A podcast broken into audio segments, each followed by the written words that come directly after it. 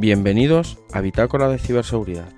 Soy Bucaner de Jarras y Podcast y os presento el podcast en el que tratamos la seguridad de la información desde un punto de vista práctico y asequible. Para concienciar sobre los peligros de no proteger adecuadamente nuestros recursos informáticos e información. Un podcast 100% libre de virus y para todos los públicos.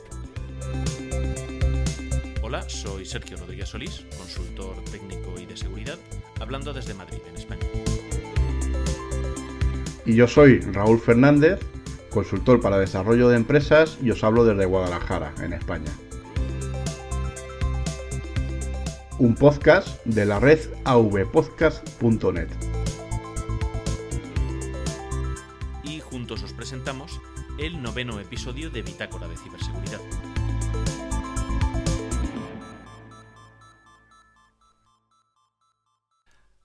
En tu web hay lo que podríamos llamar un mantra que reza de la alfabetización digital a la transformación digital con mucha seguridad digital. En, este mantra, en esta frase, vemos tres partes, ¿no? Alfabetización, transformación y mucha seguridad. Cuéntanos, ¿por qué las tres partes? Eh, porque las tres partes son sumamente importantes y van ligadas, digamos que casi que hoy en día no se podría concebir una cosa sin la otra, la alfabetización porque es necesaria.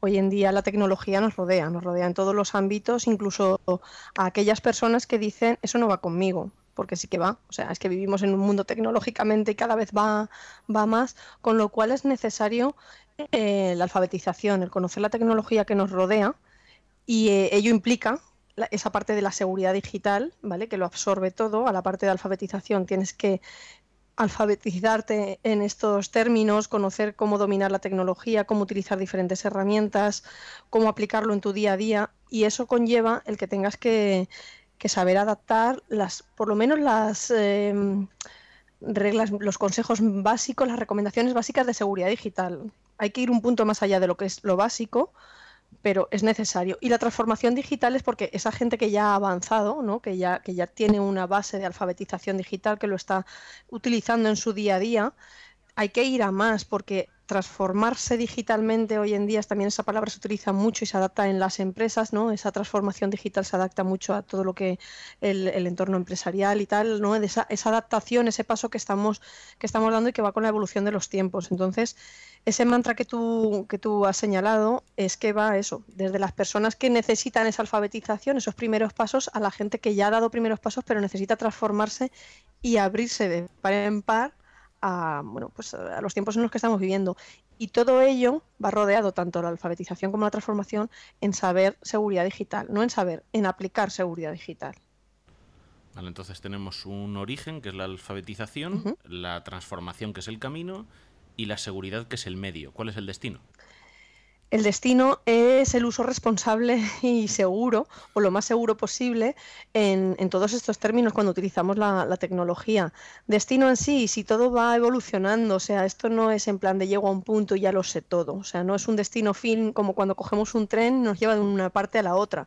Hay que disfrutar del camino, pero es que justamente en este camino, cuando llegamos a una parada, se nos presenta un nuevo eh, un nuevo destino un poco más allá. Quiero decir, la, tecnología está en evolución constante, como la necesidad de saber y aplicar la seguridad digital está en evolución constante. O sea, no hay, no hay un destino final en sí, porque estamos avanzando en un tren que se está moviendo a la vez que nosotros vamos llegando a ese que creemos destino.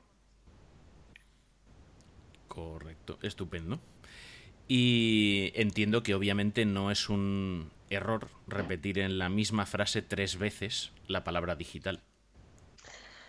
Bueno, pues sí, depende de cómo lo leas. Igual no estás diciendo ahora y me estás diciendo pues digital, pero bueno, pues es un poco el, centrar un poco, es que estamos en el ámbito digital, nos estamos moviendo. Sí, sí, a, eso, me, a eso me refiero, que no es un error. No, no, no, no, es recalcar, es, recalcar se repite. Claro, es esa necesidad ¿no? de alfabetización digital, porque si quitáramos ahí la coletilla digital estaríamos hablando de alfabetización, como cuando necesitamos la alfabetización siendo niños, ¿no? De ir al colegio y alfabetizarnos, de conocer, ¿no? De, saber, de, saber, de empezar a escribir, a leer a conocer todas las materias. Si quitáramos ese punto de digital, estaríamos hablando de alfabetización pura y dura como hemos conocido siempre. El hecho de que vaya digital es que para moverse en, los medios digitales, en, Internet, necesitamos alfabetizarnos, necesitamos conocer. No es poner un dispositivo, ¿no? darle al interruptor, ponerlo en marcha y ya sabemos. Necesitamos alfabetizarnos para saber utilizarlo bien.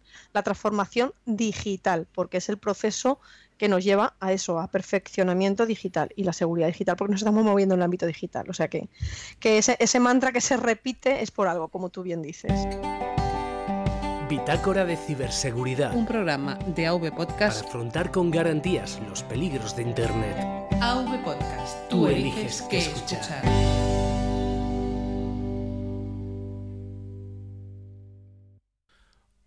Hoy tenemos a nuestra primera invitada en Bitácora de Ciberseguridad, Yolanda Corral, periodista especializada en medios digitales y persona realmente comprometida con la ciberseguridad, con la concienciación de las grandes masas sobre la importancia de la seguridad de la información en medios digitales y un referente de divulgación en España en lo que a estas temáticas se refiere.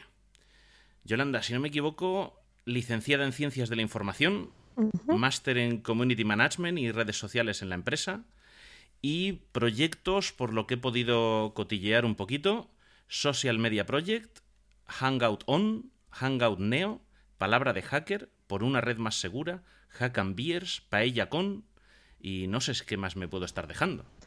Bueno, siempre nos vamos dejando. Has, arrancado con toda la, con toda la mochila.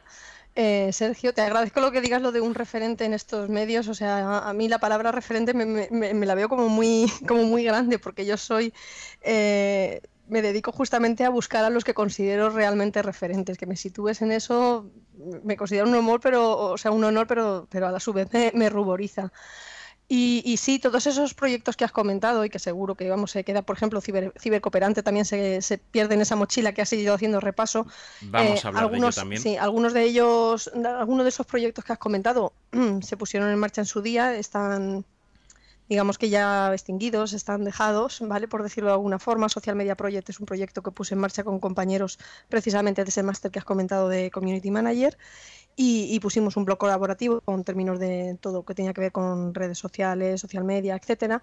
Y sí que es verdad que, que, que, el tiempo, porque nos, nos, eh, nos devora, ¿no? nos consume el tiempo cuando queremos abarcar muchísimas cosas y cada uno ya va haciendo diferentes proyectos, se consume ese tiempo y es, es, un, es un proyecto que está ahí dormido, por decirlo de alguna forma. Hangouton también es una etapa anterior que pasó y digamos que los proyectos activos en este momento eh, se podría decir que son Hangout Neo y Palabra de Hacker aunque palabra de hacker me absorbe tanto que Hangout lo tengo medio olvidadito.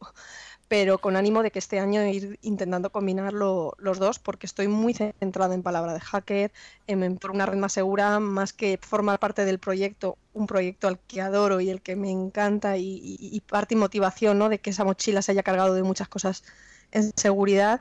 Eh, eh, es más colaborar, colaborar con ellos en todo lo que puedo y, en más, porque, porque Ángel Pablo Avilés, eh, Juan Antonio Calles, que son dos de los que lo, vamos, el alma mater, los que los pusieron en marcha por una red más segura, hay que estar con ellos, obviamente, porque su proyecto es, es adorable. Hack and Beast también, o sea, me meto en todos los fregados, por decirlo de alguna forma, y, tengo el, orgullo de que en su día Miguel Ángel Arroyo y Eduardo Sánchez confiaran en mí junto con otros dos compañeros de aquí de Valencia, Raúl Fuentes y, Tony Escamilla. Y bueno, junto con ellos dos eh, formo, digamos, llevo a cabo la dinamización de, de en Valencia y junto con ellos también eh, el año pasado puse en marcha la primera edición de la Jornada de Seguridad Informática Com que estamos ya trabajando en lo que va a ser la segunda edición, es decir, repetir este año porque ese es el, ese es el ánimo. Y bueno, y esas cosas en la mochila, como tú dices, porque siempre no hay que tener ese incentivo de ir, de ir haciendo cosas y, sumando proyectos. Pues de algunos de estos proyectos vamos a ir hablando. Ah, tenemos que decirle a la audiencia que, bueno, aparte de, ser una persona tan activa ¿no? y una profesional en, lo tuyo, como es eh, la comunicación, eh, pues eres una persona muy maja y lo único que nos costó para traerte aquí fue un email y un par de jamones y un par de botellitas de vino. Bueno, pues entonces, eh, a ver, voy a ir buscando, no sé con qué mensajería lo enviaríais, porque las botellitas de vino y el jamón no han llamado a la puerta a nadie para traerlo. lo habremos mandado por correo ordinario y ya sabes que eso llega. Ya, ya, que no es como el mail, ¿no? Que lo mandas y llega instantáneamente. Pues el mail sí que llegó, ¿eh? recibo y todo. ¿El mail sí? Sí, vamos, y, como, no, como no marcaba nada de los jamones ni de las botellas de vino, mira que dije que sí, ¿eh? o sea, que esto es un sume sigue. bueno, pues esperaré, esperaré a que toque la puerta el, repartidor. No, sois muy majos pues y, y, yo os lo agradezco que hayáis pensado en mí para participar aquí en vuestro, en vuestro programa. De podcast porque me parece una idea muy fantástica. Todo lo que tenga que ver con la difusión de la ciberseguridad siempre voy a estar ahí. Os acercasteis a mí en aquel momento en el que nos pusimos cara, porque por redes ya habíamos coincidido previamente en, en, las jornadas de, de Honeysec a los cuales también les doy un, les lanzo un saludo y un gran abrazo a toda la, la gente que, que, forma que forma parte de bueno era en la Honeycon vale organizado por la asociación Honisec, que son todos adorables, a los cuales, como digo, les mando, les mando un saludo. Y bueno, pues mandaste un mail y enseguida, a pesar de que es verdad que no tengo la voz en condiciones, que la gente igual puede estar notando por un resfriado que voy arrastrando y una fonía, pero había que decir que sí, independientemente del jamón y las botellas de vino, que si vienen, pues se hará lo que se pueda, ¿eh? Ojalá, ojalá. O sea, a mí me encantaría ser una persona que pueda estar regalando jamones. Yo también los regalaría, pero bueno, en esto, en esto no es necesario los jamones para estar ahí apoyando. Pues bueno, mm, para los oyentes, como has dicho, los que oyesen aquel pequeño programa especial que grabamos de la, de la Honeycon en Guadalajara, eh, Yolanda es la primera persona con la que hablamos allí porque estuvo eh, estuviste grabando el evento, no sé si hiciste también, hiciste labor de presentadora también. Sí, en el track de ciberderecho, o sea, de sí, de ciberderecho y ciberseguridad que fue el sábado, porque las jornadas fueron viernes y sábado. Y, claro, obviamente estuve allí apoyando y echando una mano porque son días de, encima de, tracks paralelos, ¿no? De que se estaban haciendo eh, el sábado se estaban haciendo talleres en paralelo, se estaba haciendo también la actividad de por una red más segura y en el auditorio principal o el salón principal, por decirlo de alguna forma, que era el dedicado a las ponencias que tenían que ver con el derecho y la, y la seguridad, eh, enseguida a Jacob Peregrina, a Raúl Fuentes les dije, oye, que ya que voy a estar allí, voy a estar grabando, voy a estar haciendo cosas, si queréis, hago las labores de anfitriona presentando a, los diferentes ponentes. Y bueno, pues para un roto y un descosío, como siempre, como siempre digo yo, y había que estar. Entonces enseguida, enseguida que os vi aparecer por allí con la, con la grabadora, pues obviamente. Había que, había que atenderos como, como toca. Fuiste muy amable, la verdad, muy amable. Muchísimas gracias. Y bueno, mm, vamos con lo siguiente, vamos con tu perfil un poquito más profesional. Desde, desde tu perfil de periodista, eh, en tu propia página web te, defines como comunicadora, formadora y presentadora. Sí. Que no es poco.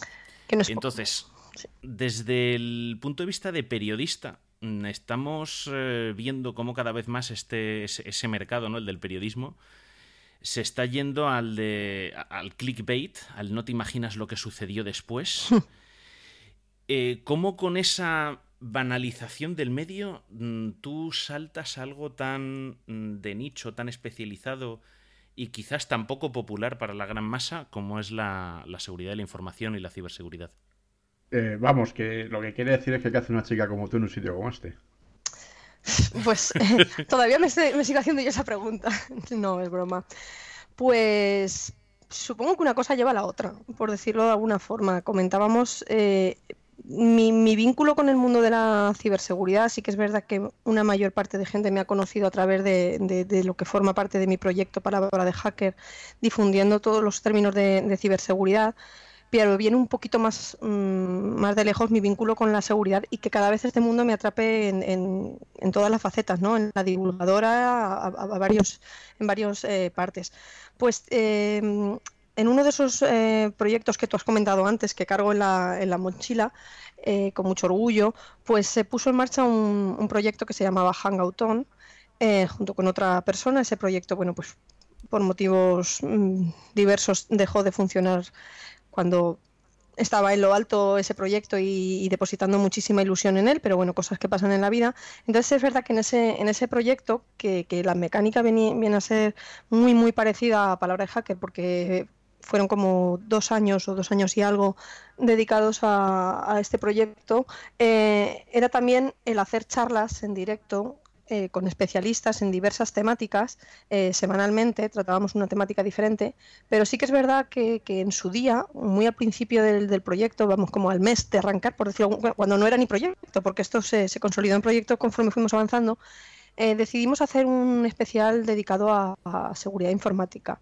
Y nos pareció tan importante el, tema en ese momento que mensualmente dedicábamos un especial a, estos términos, a seguridad informática, con lo cual yo ya en ese tiempo, obviamente encargándome de, localizar a todos los invitados de todos los temas que tratábamos y de todo, pues poco a poco me fui dejando atrapar por este mundo, ¿no? Eso de que hace una chica como tú en un sitio como este, pues poco a poco me fui, me fui tirando la cuerda sin, sin saber muy bien ni cómo ni por qué, pero yo encantada porque de verdad que, que me gusta, porque desconocía muchísimos términos y, cada vez me, involucro más por, por esa labor, ¿no? esa parte de la seguridad digital que es tan, que es tan necesaria, ¿no? A lo mejor tanto en los términos técnicos yo no voy a llegar, ¿no? No, no soy, no soy de teleco, no soy ingeniera informática, no, no sé, se me escapa mucha terminología técnica, cada vez obviamente la conozco más porque, porque intento leer mucho y tal, pero sí que es verdad que ese, ya digo, en ese proyecto, en esa cita mensual, que llevaba una cosa a otra y colaborando con, por una red más segura y con diferentes proyectos que nos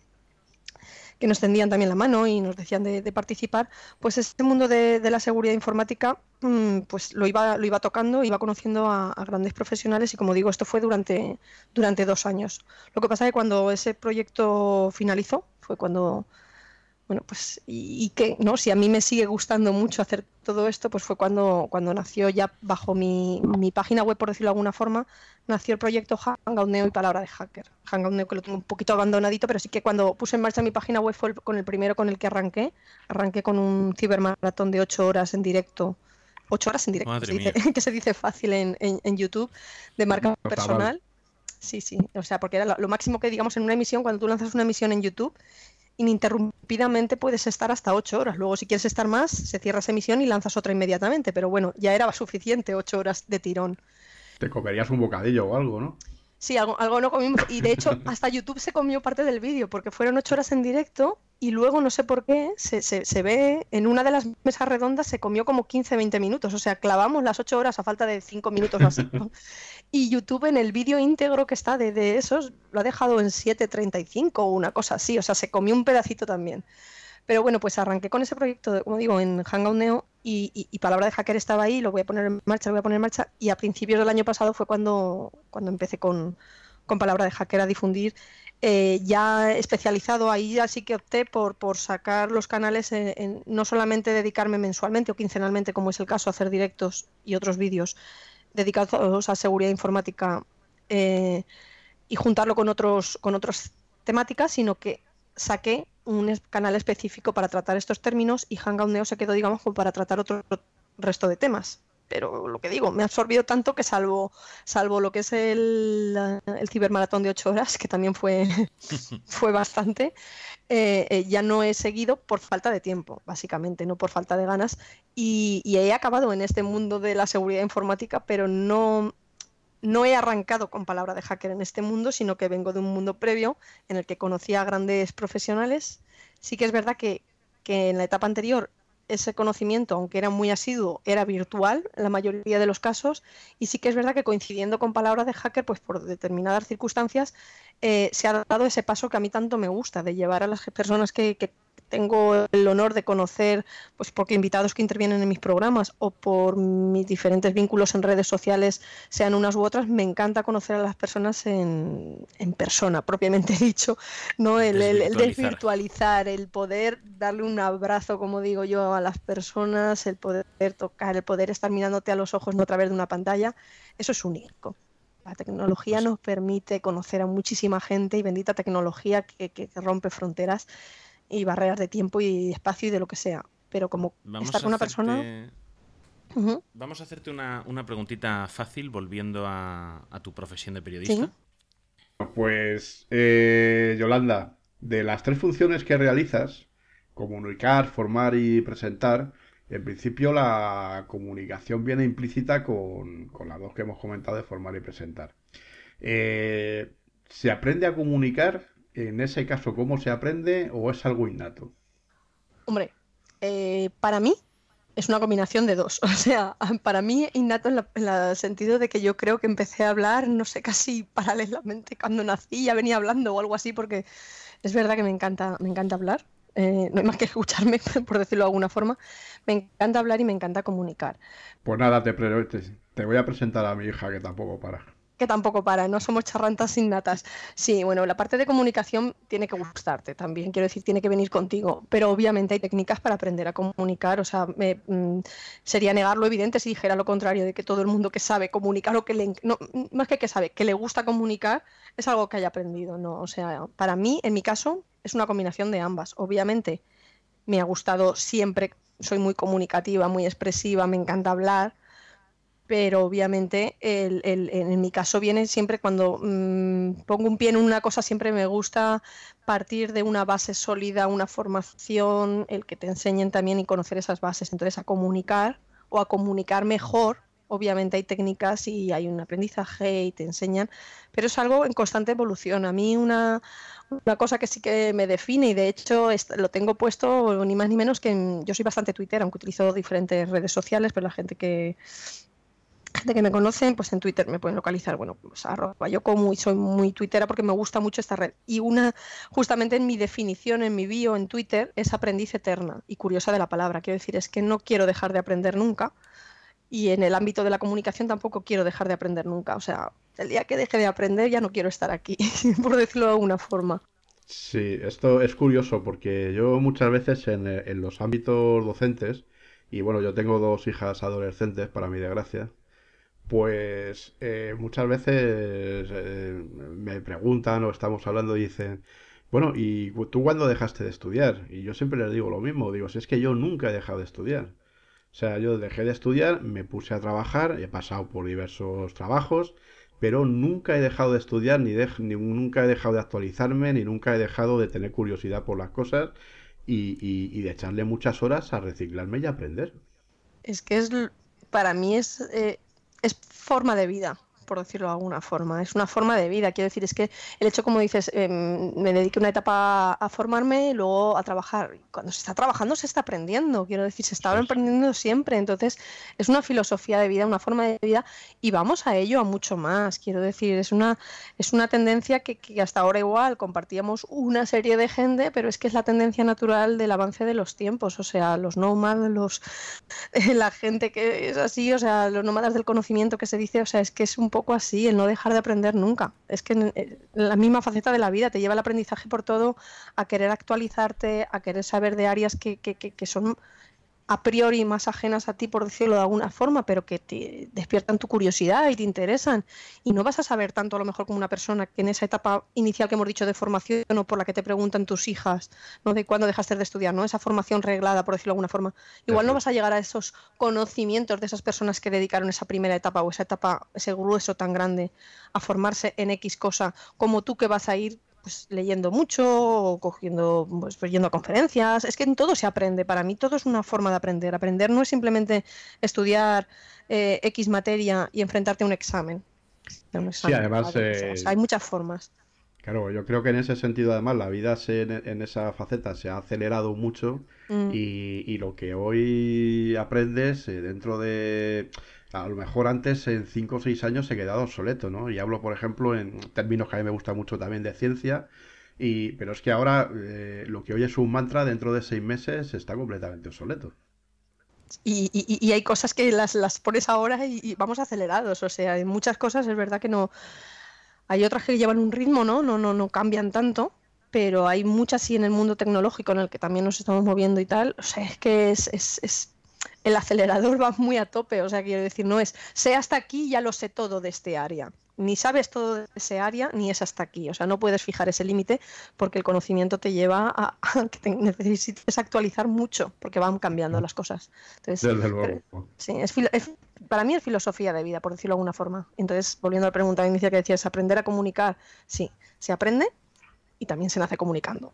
Ahora, también digo, las personas que no les, o sea, que no les gusta mucho hablar o no les gusta mucho comunicar, que no es algo innato, ¿no? Como hemos dicho, sí que tienen esa parte de que pueden aprender, pueden perder miedo a comunicar en público, pueden tener dotes para, para saber expresarse mucho mejor, entonces no es necesario que vaya implícito lo de innato, como he dicho yo, y el que te puedas formar, ¿vale? Puede ser uno, uno, una parte u otra, pero vamos, que si se combinan las dos, pues te gusta más comunicar y te sientes a gusto y no, no, no lo notas como que estás, no sé cómo decirlo, profesionalmente comunicando por una parte. Muy bien. Otra cuestión. Eh, ya hemos visto, aprender nos gusta, en eso estamos de acuerdo los tres. Hay que formarse, pero tienes esa faceta también de formadora.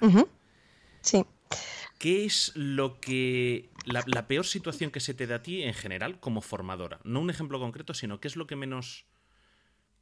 Yo luego te cuento qué es, es lo peor para mí, ¿no? Cuando, cuando te toca enseñar o explicar o formar a alguien. ¿Cuál es la peor situación para ti?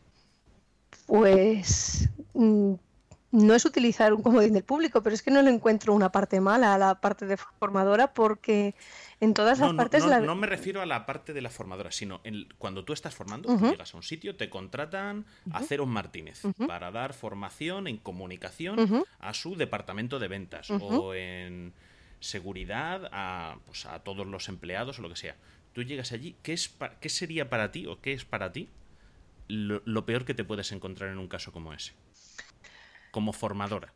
Lo peor que me puedo encontrar en el S es, es como yo tengo esas hambres de aprendizaje, por decirlo de alguna forma que he dicho antes, el que la gente a lo mejor igual se lo tome un poco como, uff, momento formación, uff, me puedo llegar a aburrir, que no es la idea, porque hay que ponerle las pilas. Yo la energía que la deposito, o sea, deposito una energía tremenda, no se puede aburrir alguno, a lo mejor no lo nota, pero no lo sé. Quiero decir, eh, no se me van a dormir, eso está claro en las formaciones, pero sí que es verdad que lo que peor que me puedo enfrentar a lo mejor es que la gente se lo tome como una, mm, pues no sé si la palabra adecuada, pero como una obligación, ¿no? El pasar el trámite ese de la formación y que de verdad no lo sientan como yo siento cualquier cosa que me produce un aprendizaje nuevo y el llevar a ese hilo. Eso para mí sería lo peor. O sea, pero ya digo que no concibo en todo, es verdad que todo el, el proceso que abarca de, de lo que implica una, una formación es un terreno que cada vez me gusta mucho más.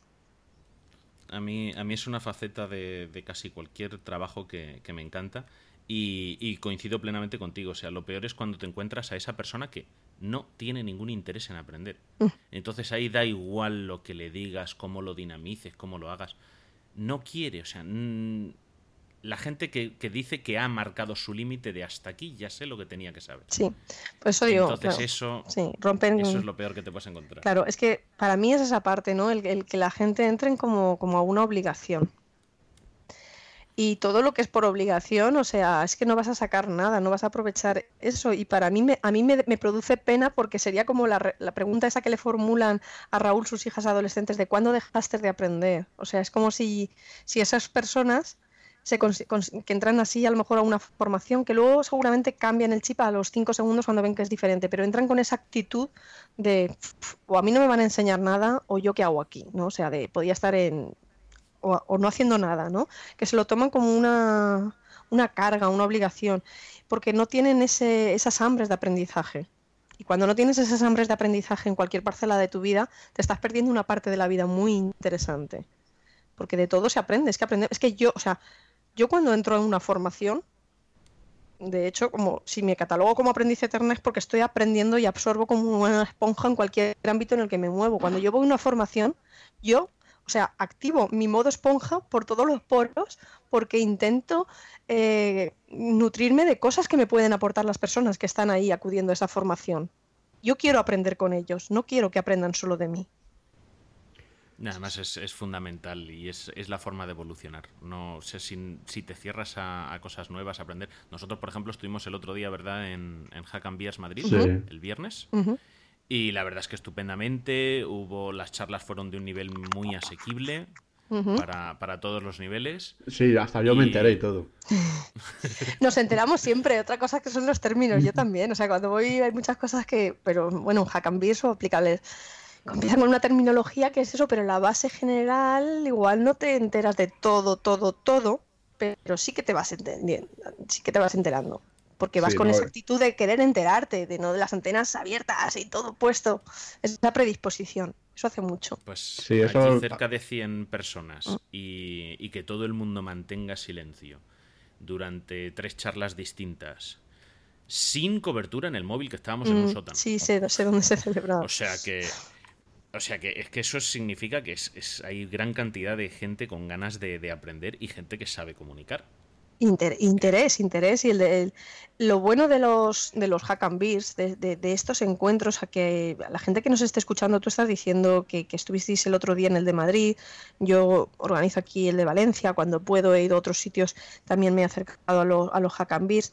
La gente que no conozca, que, que nos esté escuchando y que realmente no conozca en qué consiste los hack and beers, más que explicarles qué es, que bueno, ahora se lo explicamos, lo explicáis vosotros, lo explico yo porque es muy sencillo, más que explicar en qué consiste es que cualquier persona que se entere que en su ciudad o cerca de donde, de donde vive va a haber un hack and beers, que reserve su entrada. Su entrada es gratuita, ¿vale? Todos los hack and beers se dan de forma gratuita, lo único que hay una reserva de entrada porque los aforos suelen ser limitados, simplemente es por eso. Entonces, animo a que las personas, más que que eso en qué consiste, que se dejen atrapar porque seguramente irán a un hack y se morirán de ganas de repetir en otro porque, porque no sé si la palabra correcta sería enganchan, pero sí que es verdad que, que, te guste, como tú dices, el concentrar a X personas en un sitio que estén aprendiendo, hablando, comunicando, porque no es simplemente con el ponente, es que el que tienes al lado, el que tienes enfrente, el que tienes al otro lado, con el que compartes un momento tomando algo, una conversación, un ese, puedes aprender de toda esa gente y eso es único. Entonces, ¿les dejamos con ganas de más o les explicamos realmente qué consisten los hack and Venga, Raúl, Sergio. vamos a dejarles con un poquito de ganas de más, porque luego vamos a ah, ir a. Yo englobaría las hack and dentro de lo que son las con. Queremos preguntarte ah, también por eso. Bueno, pues vamos a aprovechar para hablar de tu libro, en este caso de tu programa que es Palabra de Hacker. Eh, nosotros te conocemos precisamente a través de ese canal de YouTube eh, y es un canal de debate sobre, ciber, sobre ciberseguridad. A nuestro modo de ver no es un sitio donde se siente cátedra sobre el tema, sino que más bien tiene un formato de debate donde además se integra la participación de los que de los que se pueden ver en directo y comentar a ver eh, a, través del chat de YouTube o por Twitter. La verdad es que en ese aspecto bastante bastante dinámico. Entonces, bueno, eh, ya nos has contado a grandes rasgos en qué consiste la idea de palabra de hacker. No sé si quieres añadir algo pues como los hack and que los vean. no, ahora en serio. Yo tengo que decir que, por temas míos familiares no te puedo ver muchas veces. A lo mejor me engancho 10 minutos, un cuarto de hora, pero la verdad es que me gusta. Aunque luego hay la posibilidad también de verlo en diferido porque están en YouTube. Sí, y en podcast. Exacto, y en podcast también. Sí, el, es multicanal, ¿vale? Eh, eh, palabra de hacker, con los proyectos que llevo adelante, me gusta hacerlos en multicanal para, para dar la posibilidad a un mayor número de personas puedan verlo, ¿no? Divulgo ciberseguridad, pues lo divulgo en los diferentes canales que, puedo abarcar. En este caso, pues el, centro de operaciones es el canal de YouTube, ¿vale? De palabra de hacker.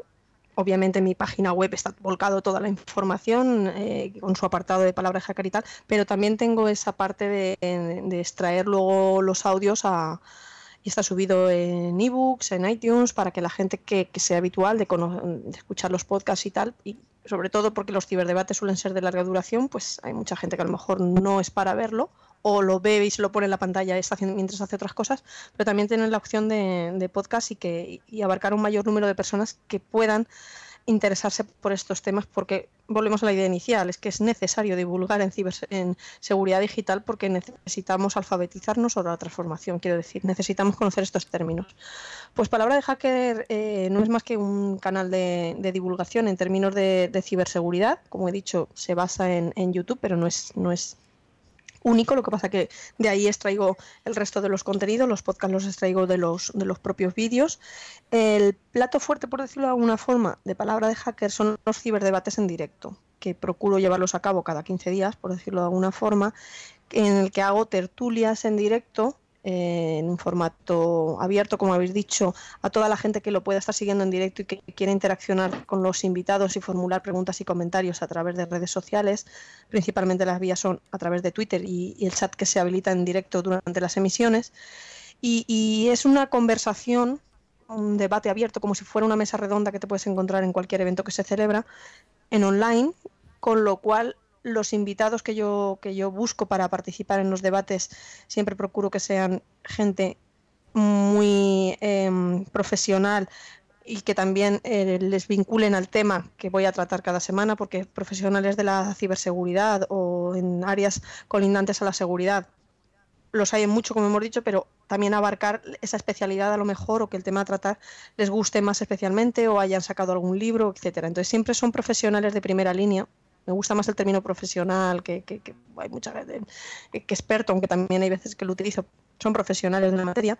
Y en esas, en esas charlas estamos durante una hora yo les engaño con el mail como tú, con lo de la botella de vino y el jamón al principio comentaste.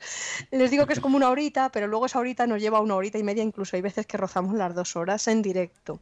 Y, y, y es eso, que, que el vídeo en directo tiene el plus de que la gente pueda preguntar a los a través de redes sociales a los invitados, pero el vídeo no se ciñe simplemente al directo, sino que permanece en el canal, con lo cual mucha gente que no puede verlo en ese momento siempre puede recurrir a verlo el vídeo o a escuchar el podcast que edito en posterior. Y entonces, ese es el grueso, digamos, los ciberdebates, el, el aporte del plus que tiene, que tiene que se construye en directo la, la, charla con las aportaciones de la gente, pero aparte en el canal también pueden ver diferentes charlas que procuro grabar de forma bastante espontánea y natural, porque grabo con mi mismo smartphone, no quiero ir con un equipo de, de, grabación grande, o sea, esa etapa no la quiero pasar, voy en modo móvil grabando, simplemente porque cuando voy a los sitios me gusta integrarme con la gente con la que voy, no voy simplemente como a grabar, o sea, grabo para la charla, guardo el smartphone, recojo el mini trípode, por decirlo de alguna forma, y estoy disfrutando de la gente. Entonces, a los diferentes sitios a los que voy, a las diferentes cons, a las diferentes charlas, a los diferentes hackambis,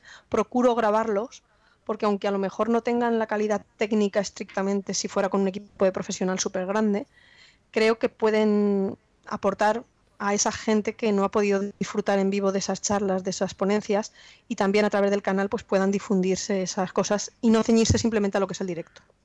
Acabas de dar en el clavo de uno de los debates que tenemos siempre en el mundo del podcasting.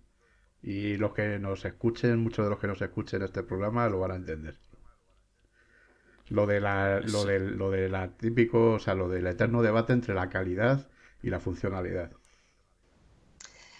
Pues es que hay un poco de todo. Eh, a ver, si yo fuera una productora de televisión o no sé, o me dedicara a hacer streamings o cualquier cosa, etapa que, que, también he dejado un poco atrás, por decirlo de algún modo, pues sí que iría con ese equipo súper profesional en el que estaría mirando. Obviamente, siempre intento que la calidad sea la mejor, pero no voy con el equipo necesario detrás que implica el tener una calidad casi cercana al 100% en vídeo sí. y en audio para grabar ese tipo de cosas, pues por lo que he dicho, porque cuando yo voy a los sitios, a los diferentes congresos, a las diferentes charlas, a los diferentes eventos, voy como asistente o, voy como organizadora, ¿no? porque muchos eh, los he organizado yo, pero bueno, vamos a partir de la base, voy como asistente, por decirlo de alguna forma. Si voy como asistente, aunque tenga el chip de grabo esto y hay gente que le pueda interesar el escucharlo, el verlo, etcétera, voy con el término de aprovechar el momento de estar con la gente, de disfrutar en, en, en,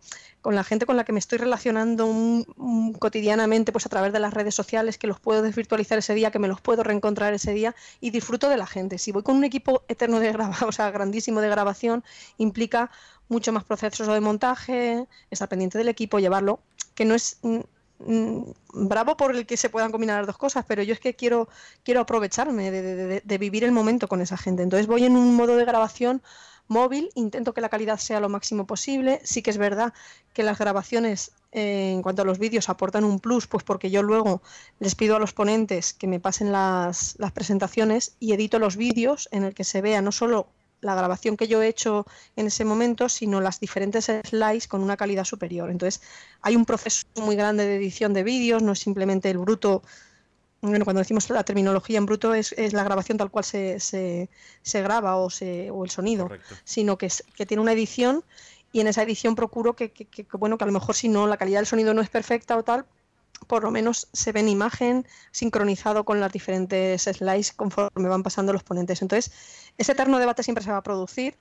Eh, el podcasting también hay gente muy profesional de podcasting que va con todo el, el, el, arsenal ¿no? para grabar en la mayor calidad y hay gente que no es que no se lo tome de forma profesional, pero disfruta un poco más de la experiencia y es un poco más amateur tampoco no sé si sería el término, pero un poco más que graba con las cosas, pero también disfruta la experiencia y no es una radio, ¿vale? No, no, no, es radio, no es la calidad que se le espera a una radio, sino que puede suplir una cosa con la otra, porque estás viviendo ese momento. Si se cuela un sonido es porque a lo mejor estás disfrutando en ese momento y, con la gente con la que estás. No sé cómo decirlo, es una combinación.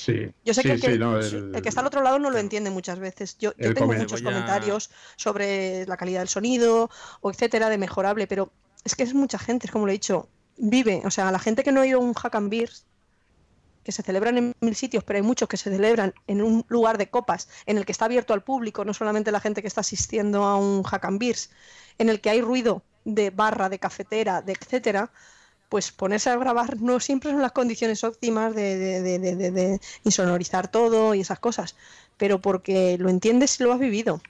Y es una forma de que no se pierda simplemente en el, en el hecho, en esas cuatro paredes, lo que allí se está difundiendo, sino que con permiso de los ponentes el poder rescatar esa información y disponer de un vídeo y de un podcast.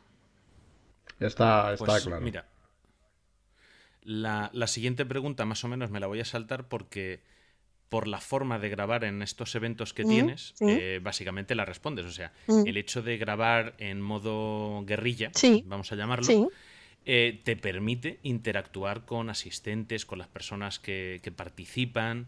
Y es así, pues como al final nutres tu, tu programa debate de, bueno, tengo aquí, mm, así que haya contabilizado yo, eh, policía, guardia civil, abogados, fiscales, hackers, administradores de sistemas, investigadores, emprendedores.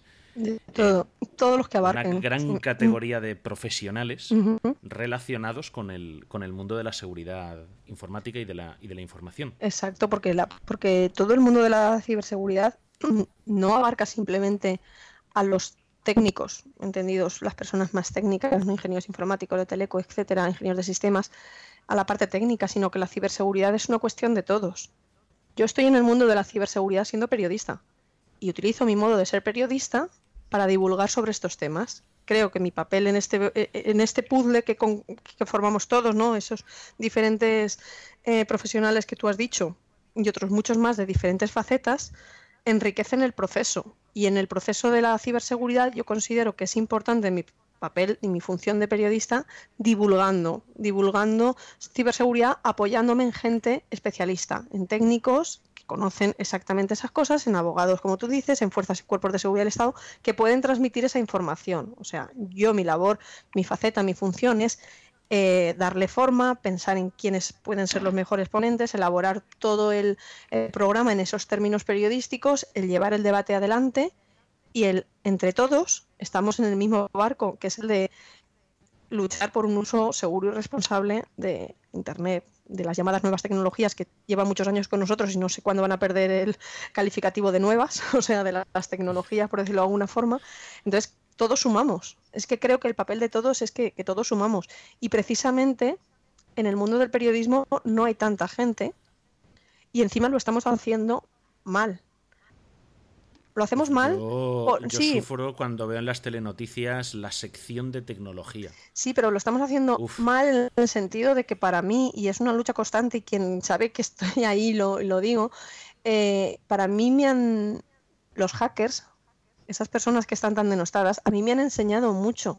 Me han enseñado muchísimo, sobre todo me han enseñado a, saber que, la, importancia que tiene la seguridad informática, la, seguridad digital. Entonces, como me han enseñado tanto y sé lo grandes profesionales que, que son, yo estoy totalmente en contra de esa definición que establece la Real Academia de la Lengua, la de que un hacker es un pirata informático. De hecho, siempre es mi lucha particular y la de muchísima otra gente, que obviamente no es, no es única, de, poner siempre que puedo en un tuit y lo menciono de basta ya, esto hay que cambiarlo, y siempre me remiten en la Real eh, Academia de la Lengua de ya está en proceso de, estudio. Es decir, que la palabra hacker, la definición que se le da, se está estudiando, pero es que lleva así ya como creo que más de un año, por lo menos ya me, me van lanzando esa contestación cada vez que lo, que lo menciono, pero lo menciono y lo menciono mucho, porque que yo, dentro de la profesión, veo que mucha gente, muchos profesionales, muchos medios, somos lo que utilizamos esa palabra hacker muy alegremente y es verdad que en el ideario de la gente está denostado la figura del hacker, pues porque siempre se utiliza para cuando suceden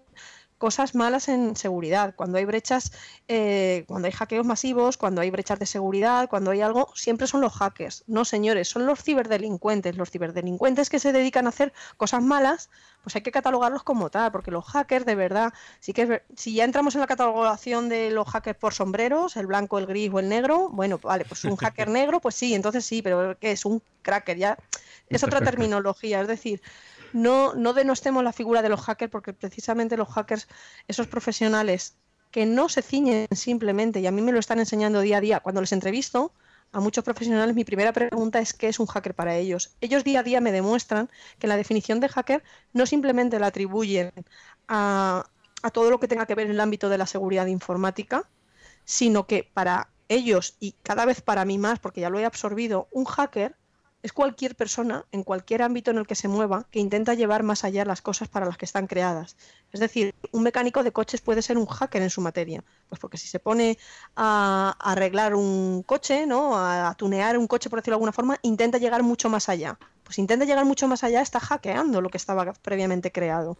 Entonces, esa terminología, desde mi punto de vista, los periodistas tenemos mucho que ver en eso y no se trata siempre la tecnología correctamente. Hay veces que, difundimos mal.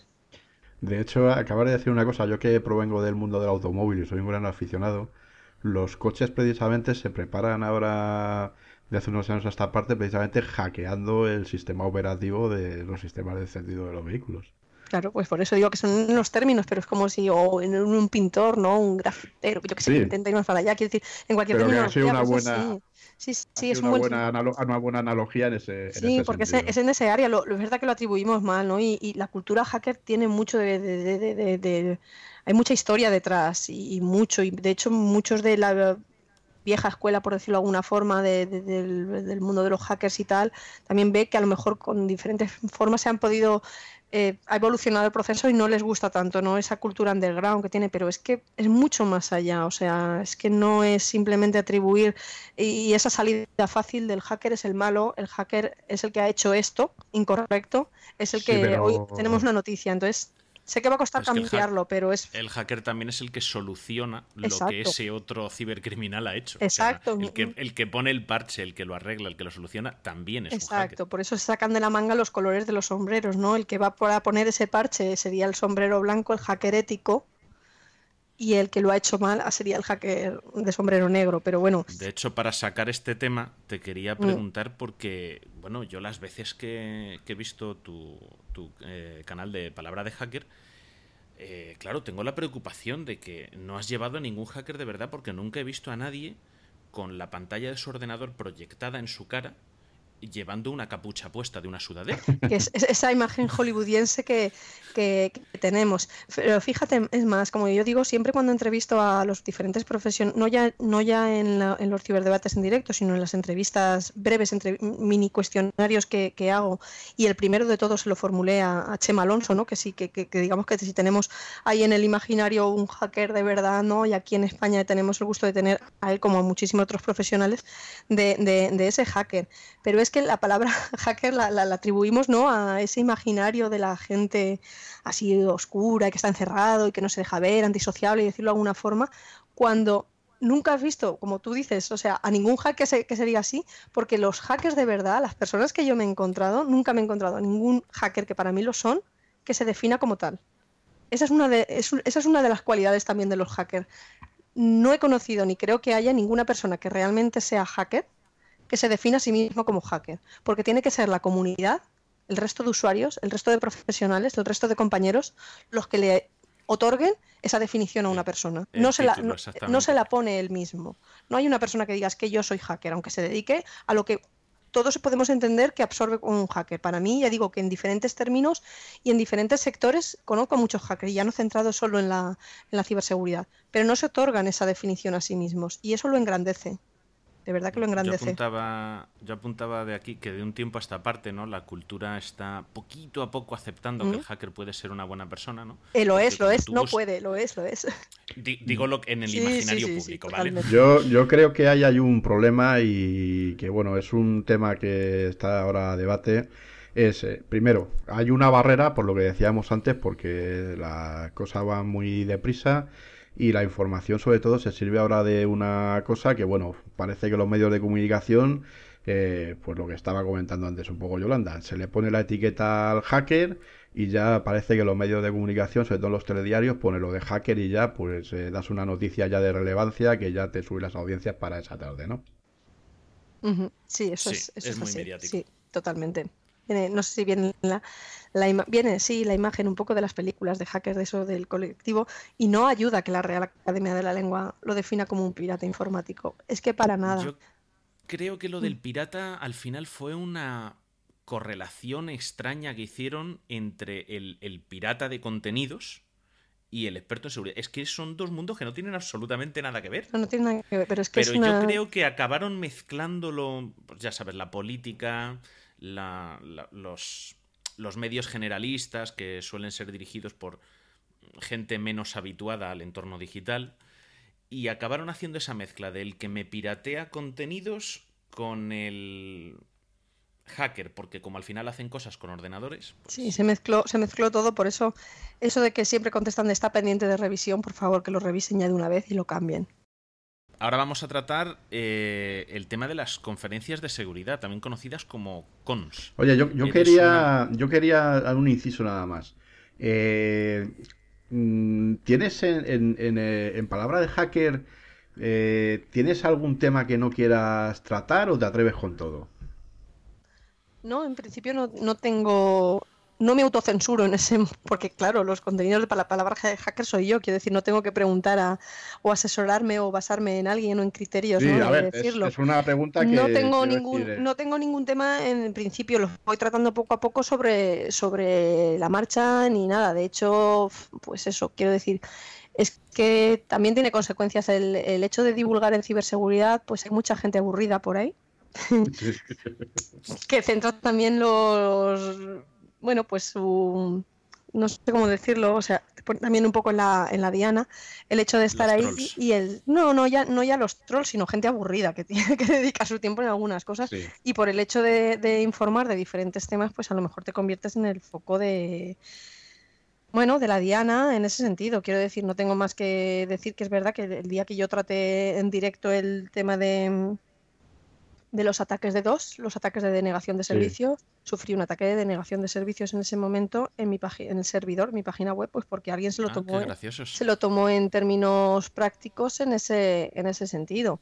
Eh, entonces, quiero decir que suceden cosas el- por el hecho de informar, pero eso no me implica a mí, o no me, y quien dice eso dice otras cosas, no me implica el, que me suponga un freno para el intentar y el seguir divulgando. Siempre, obviamente, eh, a mí lo único que me frena a la hora de, de tocar un tema u otro, primero por, la organización, el tiempo, ¿no? El buscar esos, esos profesionales y el que cumpla también con las reglas que implica YouTube, ¿no? De no tocar determinados temas o ya está, pero quiero decir que yo pues no, no, no son temas que vayan la incompatibilidad conmigo, o sea, eh, está claro que yo no voy a enseñar en el canal, primero porque no tengo esos conocimientos, pero no es que voy a llevar a un profesional que enseñe, pues como en otros vídeos que te puedas encontrar, cómo hackear wifi de tu vecino. No, o sea, perdona, yo te voy a explicar los peligros que tiene el, el el que te puedan, que si no securizas bien tu, tu red, lo que te puede pasar y los peligros que tienes y tal, no es la clave, y siempre desde un punto de vista divulgativo. Pero no, no, no me autocensuro en ningún, en ningún tema.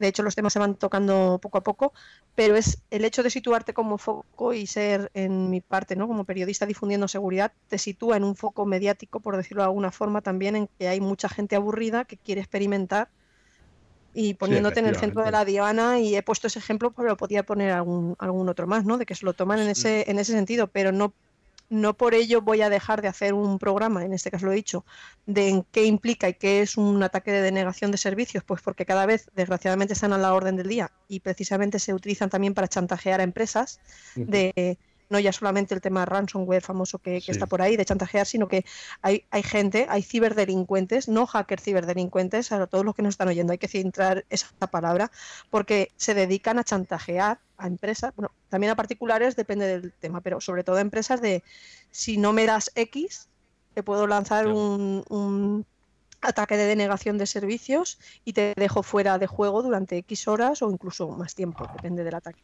Obviamente, Hay otro, hay otro podcast de seguridad de informática, se llama Securizando, si no me equivoco, eh, del amigo Andreu, y un día en su canal de, en su cuen- grupo, perdón, de Telegram, nos contaba que le había llegado una amenaza de esas a, su empresa.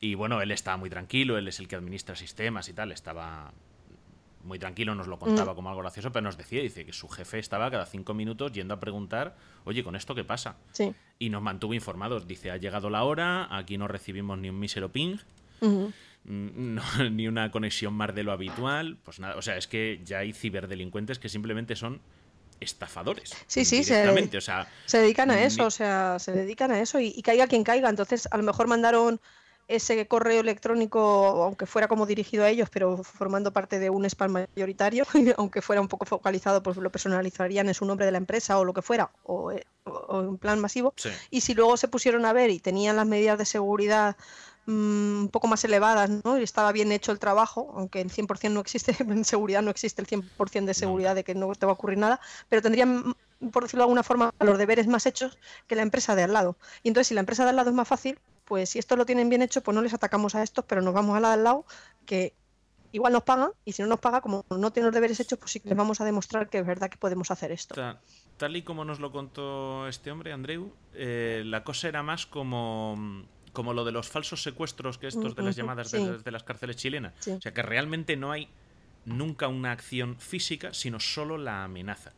Bueno, y en, Entonces, en- en es claro, algunos si casos sí que se pagas puede, para- en, en algunos casos igual sí que miden fuerzas, ¿no? De decir, aquí te este demuestro. ca- ah, sí, sí. Yo También, hablo de también a este una parte, pero, mayoritariamente, como tú dices, son pues gente que se dedica a amenazar y entonces por el hecho del miedo de no, de no llevar a cabo esto, pero quien pique, pues le va dejando dinero. Y entonces vamos nutriendo la industria del cibercrimen con este tipo de pagos. Totalmente. Correcto. Pues eso ya, Sí. ya lo hablamos en su día y lo volvemos a repetir. En caso de sufrir cualquier tipo de crimen, cibernético o no, Denunciar. siempre hay que denunciar y nunca hay que cumplir con las exigencias de- del criminal. No, porque no Al menos no sin, la asesor- no sin asesoramiento de las fuerzas y cuerpos de seguridad. Sí, hay situaciones y situaciones. Hay empresas que se pueden ver afectadas con un ransomware y se pueden ver acogotados pues, porque les han cifrado todos sus archivos, nóminas, etcétera, cosas en un momento puntual. Ya sabemos las copias de seguridad, que es la necesidad de estar, pero a lo mejor pues incluso les han cifrado la copia de seguridad por tener los discos duros conectados al sistema, no tenerlos aparte o no tenerlas bien hechas. Y se sienten tan mal que, que- que hay situaciones y situaciones, pero es que le estás pagando a un ciberdelincuente que ya te ha hecho esto, no sabes ni si te lo va a devolver, ni si va a ser un único pago, ni si te lo va a devolver con regalito esos archivos cifrados que vengan por detrás con cosas peores. Pero claro, hay casos y casos, pero es que lo recomendable no, es que lo, lo que debemos hacer es denunciarlo, ponerlo en conocimiento de las fuerzas y cuerpos de seguridad del Estado y desde luego no pagar, pues porque estamos nutriendo esta industria del cibercrimen y con muy pocas excepciones de, de casos en los que la gente se ve muy, muy, muy, muy desesperada a nivel empresas o a nivel usuarios, pues porque tienen una neces- necesidad imperiosa con esos archivos que se les han quedado secuestrados, que no pueden disponer de ellos. Y por eso el mejor seguro que podemos tener es tenerlas, mm, aplicar en sentido común, aplicar esas eh, funciones básicas, recomendaciones de seguridad digital, tener las copias de seguridad. Porque si tenemos una copia de seguridad no necesitamos pagar. Mm, Una copia de seguridad pero bien hecha, es decir, que sepas que no es que la hago y a lo mejor no sé si luego la restauración va a ser total. Hay que comprobar que esas copias de seguridad importante. sean, sean efectivas, porque si no es como no tener nada. Pero es que ese es tu seguro. El seguro ante no pago, no pago, pero tengo mi copia de seguridad y sigo funcionando. Y De aplicando, hecho, hace poco más han, Mm. han publicado, publicaba Carlos Burges en, en su página web FacMac, que se acababa de descubrir otro ransomware para, para Ay, el sistema operativo macOS, que directamente eh, da igual que pagues o no, o sea, no te devuelven, Los archivos. o sea, in- no te devuelven los archivos, incluso aunque pagues ya no hay más respuesta. Sí, sí. O sea, no vuelves es- a tener contacto del, sí, del cibercriminal. es que estás tratando con eso, con cibercriminales. Entonces es como. Sí, como- el honor entre ladrones, por mucho que digan, no existe. Claro, es que no, no, no, no sabes. O sea, yo, yo un ejemplo que pongo en muchos de los talleres que hago y muchas de las charlas también que hago de, de seguridad digital, cuando precisamente menciono el tema de- del ransomware, ¿no? De que te secuestren y que estás tratando con un cibercriminal que te está diciendo de que le pagues a cambio de, de la palabra de un cibercriminal, de que te lo vaya a devolver o no, en qué condiciones te lo devuelva. Y entonces hago un, un símil un poco de decir, es que esto es como cuando llegáis a vuestra casa, por decirlo de alguna forma, y os han robado en la casa y de repente aparece en la puerta el ladrón y te dice, mira, pero es que si me pagas ahora X, te entro los muebles, los electrodomésticos, vamos, todo lo que te he robado. ¿Qué harías en ese momento? Te irías a denunciar. No, no te plantearías el voy a negociar con el que me acaba de robar todo todo lo de mi casa y me está diciendo que si le pago un poquito me lo devuelve, me lo, me lo, deja y me lo pone. O sea, ese es el símil que le hago porque mucha gente aún no tenemos esa, esa tendencia natural a, dividir entre lo que nos sucede en la vida, por llamarlo de alguna forma, tangible y real, con lo de la vida virtual. Cuando son dos mundos que están conectados, no podemos mm, separar. Y sin embargo, la gente tiene muy claro cuándo saldría corriendo a denunciar una cosa, pero que cuando ocurre por internet no sabemos por qué se bloquea y no, no, no tiene esa misma predisposición a decir tengo que denunciar. Esto es un delito lo que me ha ocurrido. Eso hay que cambiarlo. O sea, la gente que le sucede cualquier cosa por Internet tiene que denunciar. Porque está claro, las fuerzas y cuerpos de seguridad del Estado cada vez están más preparados. Son y llegan hasta donde pueden. Pero si este tipo de denuncias, todos estos delitos que están ocurriendo, se ponen en comunicación, pues a lo mejor cada vez van poniendo mucho más personal que se dedique a estos términos, pues porque lo necesitamos. Los cuerpos y fuerzas de cuerpos de seguridad del Estado, igual que patrullan en las calles, están patrullando en la red pero aparte están investigando esos delitos que se denuncian. Si nos suceden estas cosas, si no denunciamos, pues y pagamos y hacemos esas cosas, estamos contribuyendo a que se siga moviendo el negocio de los cibercriminales y no ponemos remedio, no ponemos de nuestra parte. Y eso hay que cambiarlo. además, las fuerzas y cuerpos de seguridad del Estado se han percatado de esta situación y de un, sobre todo de un par de años a esta parte, han reaccionado eh, participando muy activamente en, el tema de la, de la alfabetización digital, como hablábamos al principio. Mucho, hay muchísimos programas. Han creado sus departamentos de concienciación para menores, para adultos, de charlas en empresa, participan activamente en las conferencias de seguridad, sí, sí. Eh, más profesionales, menos profesionales. Eh, tenemos el, Centro Criptológico Nacional, tenemos el Instituto INCIBE, que ahora hablaremos también de él. Eh, el, programa director, el plan director. El plan director, sí, de, Policía Nacional, Guardia Civil. El de Policía Nacional, eh, van a escuelas. O sea, realmente eh, esa labor, esa labor de concienciación, de acercarnos a, de acercarse al ciudadano, de concienciar en la necesaria de seguridad digital, de, si es que lo hablábamos al principio, esa alfabetización digital, esa transformación digital que están sufriendo las empresas, es que es necesario concienciarnos en términos de la importancia que tiene la seguridad digital en nuestra vida porque si no ponemos esas recomendaciones, no aplicamos todo lo que nos van diciendo, esto va a más cada vez, no es algo que esté, es que va a más. La industria del cibercrimen, esos cibercriminales que se pasan 24 horas, 7 días a la semana, 365 días, pensando en cómo sacar ese dinero, en cómo mandar ese mail que, para chantajear a alguien y que me pague y que luego paso de devolver los archivos o no le voy a lanzar un D2 o no le voy a hacer X cosas o vete tú a saber. O sea, hay que atender esto de concienciar no es pues porque ahora, ala, esto no implica una moda, no es que realmente la seguridad digital de todos nos, eh, nos interesa que estemos mucho más concienciados en estos términos, porque eh, cualquier eh, persona que tengamos en nuestra red de contactos, en cualquier red social que nos movamos, nosotros somos tan seguros como el más inseguro de nuestros contactos. Pues porque si a él acaba infectado en un correo, empiezan a lanzar su correo a, la lista de, gente que tenemos en el correo, nos empiezan a distribuir cosas que nos llegan de un S, hacemos un clic fácil porque nos llega de un amigo, etcétera, etcétera, vamos cayendo. Entonces, todos nosotros somos tan seguros como el más inseguro de nuestros contactos en las redes sociales. Pasó hace unos cuantos meses con un adware en Skype, por ejemplo. Sí, no, si es que, que abrías un mensaje que te mandaba un contacto, era un mensaje así un poquito raro, y automáticamente tu Skype quedaba también sometido y le mandaba a tus contactos. Esa misma, claro, por eso que es que tenemos, eh, hemos desarrollado una incontinencia cliquera muy grande. le damos clic a todo lo que se menea sin pensárnoslo dos veces. Y en Internet eh, las cosas que suceden son muy buenas y la tecnología es que nos está permitiendo, mira, nos está permitiendo esta entrevista, por ejemplo.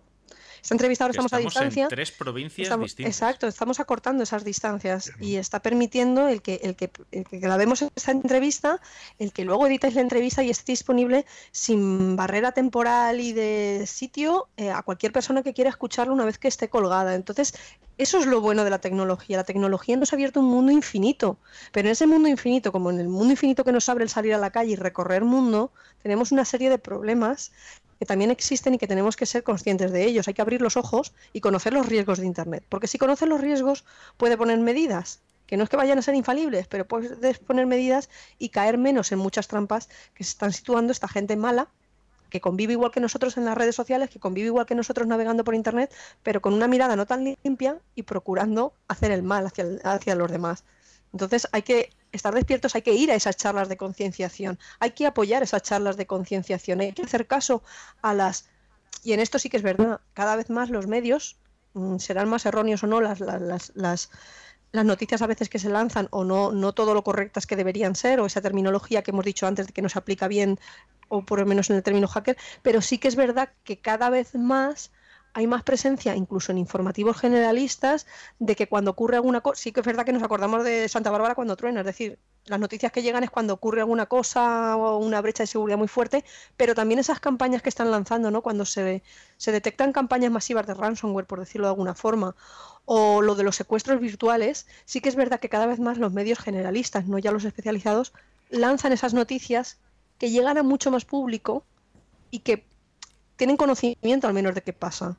Y eso es importante. Es necesario que en los medios de comunicación generalistas, prensa, radio y televisión, existan campañas de concienciación, que se le dé mucha más mm, presencia a esta información porque vivimos con ella todos los días, nos movemos con la tecnología todos los días. lo que pasa es que eso es algo que yo sigo echando de menos, sobre todo en televisión. Eh, mm, no terminan de hacer campañas de concienciación y van a la noticia fácil, o sea, al, al alarmismo, al tal, y hombre, es que hay programas que ves algunas veces sobre tecnología es que la tecnología no hay que demonizarla. O sea, como tú dices, si la tecnología es una maravilla, si la tecnología hoy en día te permite hacer negocios, hablar con tus amigos, estar en contacto con tus familiares, aunque estés en otro país, aunque estés en lo que sea, lo que pasa es que hay que aprender a manejarla. Alguien me dijo ya hace muchos años que es que somos analfabetos digitales. Entonces, eh, que nos ponen en las manos la tecnología y realmente no nos enseñan a utilizarla.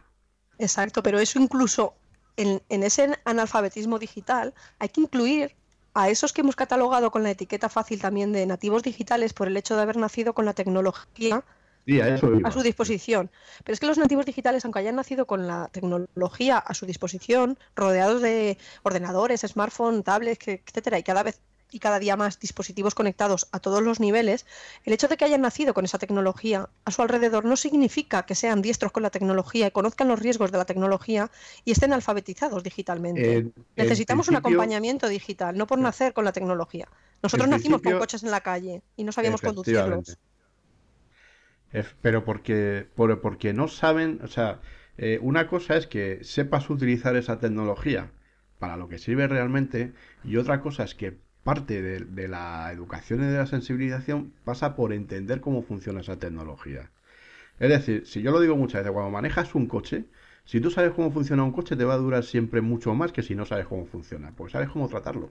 No, pero y aparte de que sabes cómo tratarlo, te han tenido que enseñar a cómo tratarlo. Hemos tenido que ir a una autoescuela una vez que llegara una edad determinada que se ha entendido por madurez eh, ¿no? de, la persona, en está establecido en España, está establecido los 18 años, pero hemos tenido que ir a un periodo de aprendizaje, llámese autoescuela. O sea, aquí no es cuestión de decir a qué edad los chavales, chicos y chicas, tienen que tener acceso a la tecnología, porque forma parte de su vida y no podemos demonizarla, como hemos dicho. No podemos decir la tecnología es mala y esto no va conmigo, o sea, cosa que hacemos los adultos, esos mm, que nos catalogamos mucho más de analfabetos digitales, porque los chavales también son analfabetos digitales si no se les instruye, no se les acompaña desde pequeñitos a saber manejar la tecnología, a que alcancen una madurez en su uso diario con la tecnología. Si no la tenemos los mayores, ¿cómo la van a tener los niños?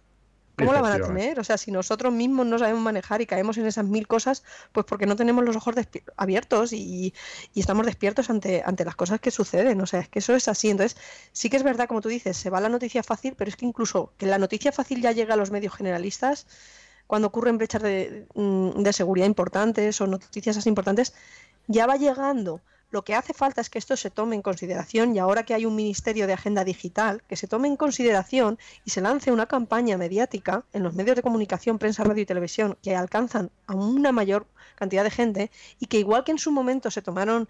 Eh, se tomaron en consideración que hacía falta hacer una campaña de la Dirección General de Tráfico para enseñarnos a ponernos el cinturón o, o el que llevar la sillita de los niños, el, no conducir eh, bajo los efectos de ninguna sustancia, el conducir a una velocidad estimada, etcétera.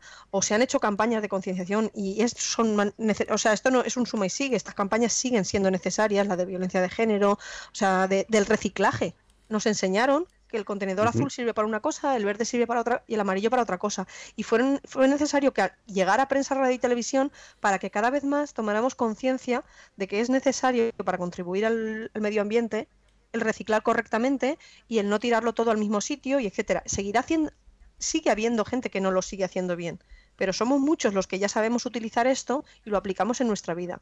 Si esas campañas de concienciación de seguridad digital llegaran y no se estimaran a llegar en 3, 5, 10 años, no, hacen falta ya, señores, hacen falta ya esas campañas, o sea, es una lucha que lo dice, o sea, esto aquí Angelucho, que lo he nombrado al principio, insiste mucho en ello, o sea, y somos muchos los que insistimos en ello porque vemos la necesidad de que esto no llegue pasado mañana, sino que llegue ya.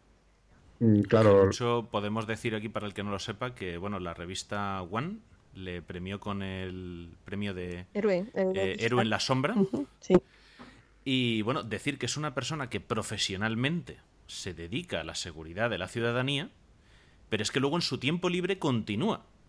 O sea, es que cuando hablamos de las cuerpos y, cuerpos y fuerzas de seguridad del Estado, es que hay muchos de sus profesionales que participan en estos programas de educación y de concienciación, que cuando termina su jornada, cuando ya no están cobrando la nómina, continúan formándose por su propia cuenta y continúan concienciando y educando, haciendo esa labor que, como bien explicabas ahora, debería tener un trasfondo más, quizá más oficial, podríamos decir. Sí, somos muchos luchando también en ese, en ese sentido, como tú dices, cediendo todo nuestro tiempo y más en, hacer esas cosas y, es que es tan necesario. Es tan necesario. ahora, ya que estamos en esto, del programa de Cibercooperante, que los tres aquí somos miembros. Eh, pero cuéntanos tú, que tienes más trayectoria que nosotros. Bueno, eh, cuéntale al público aquí, en qué consiste. Aquí tenemos todos eh, trayectoria, porque lo bonito de la labor de cibercooperantes es que está abierta a todas estas personas que de verdad notamos que hay una necesidad de difundir esos consejos y recomendaciones sobre seguridad digital que estamos tan concienciados en que el uso seguro y responsable de las nuevas tecnologías, de las tecnologías, olvidémoslo de nuevas, es tan necesario porque sabemos las bondades de la tecnología, pero que existen esos riesgos y la necesidad de concienciar a la gente. Entonces, eh, el programa de cibercooperantes lo puso en marcha el INCIBE, el Instituto Nacional de Ciberseguridad, apoyado junto con la Oficina de Seguridad del Internauta, la OSI, aunque desde hace aproximadamente un, dos tres semanas, coincidiendo con el, con el Día de Internet Seguro, ahora es eh, Internet Segura for Kids. Han, han, sacado todo el tema correspondiente a, menores, que pertenecía todo, estaba dentro del mismo saco en, la Oficina de Seguridad del Internauta. Pues desde hace unas semanas todo lo que tiene que ver con el apartado de menores, todo, toda esa divulgación, toda esa información está en Internet Segura for Kids, ¿vale? Es el portal nuevo porque se está detectando esta importancia que tiene ¿no? y el foco puesto en los menores. Entonces, esta iniciativa puesta en marcha, pues eso, por INCIBE, OSI y ahora Internet Segura for Kids, em, es una iniciativa en la que personas de forma altruista y voluntaria, como sois vosotros, como soy yo y como muchísima otra gente eh, a, lo largo y ancho de toda España, porque en cada estamos diversificados por las diferentes provincias de toda España, eh, nos hemos apuntado voluntariamente a pertenecer a este programa para dar charlas de concienciación en centros educativos, bien dirigidas a padres, bien dirigidas a alumnos, bien dirigidas a los propios formadores, eh, para concienciar en el uso seguro y responsable de, Internet. Y entonces, eh, cualquier persona que esté escuchando esto y que quiera saber en qué consiste el programa de cibercooperantes, en su doble foco, pues tiene toda la información, como he dicho, en el, en el portal, pone cibercooperantes en, en, cualquier navegador y lo va a encontrar. Pero está en, en el portal IS4 con número eh, K de kilo punto es. ¿Vale? Ahí encuentra en las notas del programa los enlaces a todo lo que estamos hablando, a las distintas conferencias de seguridad, a tus proyectos, obviamente, que luego nos das las coordenadas. Sí, las coordenadas se, localizan, están, están, todas unidas. Bueno, pues lo que decía, y el programa de cibercooperantes, cualquier persona que necesite información ahí la va a recibir, tanto si quiere ser eh, cibercooperante, ¿no? Para saber los requisitos que son, son básicos pero son necesarios. Obviamente tener una faceta comunicativa, si lo que hablábamos al principio, si no sabes comunicar o no te gusta comunicar, no te metas en esto porque vas a estar de cara al público, de cara a la gente, ¿no? Contando historias y, y concienciando y dándoles charlas, el hecho de que tengas ese interés por la seguridad y conozcas de, estos temas, o sea, no, no se requieren unos conocimientos altísimos, es decir, no necesitas ser ingeniero informático, como hemos dicho, para divulgar sobre la necesidad ya eh, la necesidad que tenemos de seguridad digital y bueno, pues luego una serie de requisitos legales de no tener antecedentes de delitos sexuales para tratar con niños, etcétera, obvio pero es necesario, obviamente. pero es necesario oh, para tenerlo y entonces cualquier persona se puede, se puede una vez que presente estos papeles, eh, puede ser cibercooperante. En la lista de cibercooperantes oficiales y reconocidos por el, el, INCIBE aparecen en su propia página web para que cualquier persona que alguien le llame y le diga ofrezca una charla de cibercooperante en vuestro centro que pueda comprobar la identidad de que esa persona pertenece a la red de cibercooperantes, pero también en, la misma página web están los centros o los particulares que puedan buscar un cibercooperante para llevarlo a su centro escolar, a su colegio, instituto, a una asociación cultural, etcétera, a cualquier sitio donde haya gente con una necesidad de concienciarse en seguridad digital, ¿vale? Porque no olvidemos, como he dicho, está, está el peso está puesto en los centros educativos por el tema de los menores, profesores, pero no olvidemos a las personas mayores. A los mayores también necesitan esa seguridad digital. Es decir, que el programa de cibercooperantes, como muchos otros, el plan director, que hemos dicho tal, intentamos abarcar cualquier terreno. Entonces, se intenta llegar a, también a las personas mayores y esa necesidad. ¿Vale? Entonces, que, que, abarca a todos, cualquier persona que necesite esa, esa información de cómo localizar el centro, ya digo, son estas charlas son de carácter gratuito, hay, hay diversos cibercooperantes por toda España y bueno, pues solicitan una, una, charla en las diferentes temáticas que también están establecidas, que abarcan desde ciberacoso, el uso seguro y responsable de Internet, virus, fraudes, mm, mediación eh, parental, etcétera, etcétera, y hasta ocho temáticas, pues ahí solicitan una, una charla. O bien si no se ajusta ninguna charla a eso, se puede hablar y siempre se puede hacer un poco más a, a tiro hecho, a medida, por decirlo de alguna forma.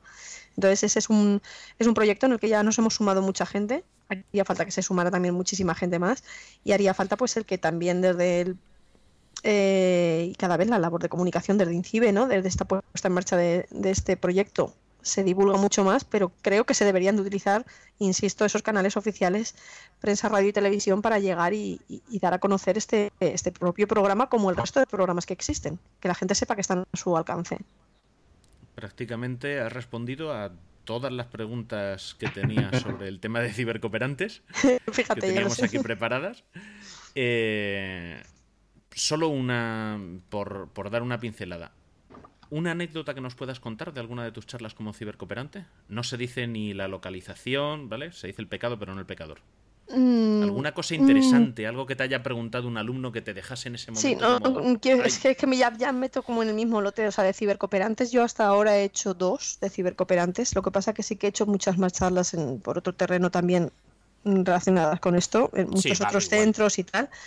Pero de cibercooperantes me quedo, y fíjate, fue la primera, pero me encantó esa charla, pues porque fue coincidiendo que es verdad que cuando se celebró el Día de Internet Seguro, el día 7 de febrero, nos mandaron un correo para que querían concentrar desde, desde INCIBE, desde la iniciativa de cibercooperantes, querían concentrar el mayor número de charlas en centros educativos, tanto el 6 de febrero como el 7 de febrero. Entonces, eh, bueno, pues por zona se localizó un, centro cercano a, mi zona y fui a dar una charla y es verdad que me dijeron, no, vamos a juntar a todos los alumnos de la ESO y a los de formación profesional básica. Yo dije, pues yo no tengo inconveniente o sea, me da igual que sean 5, que, que sean 80, que, que sean más.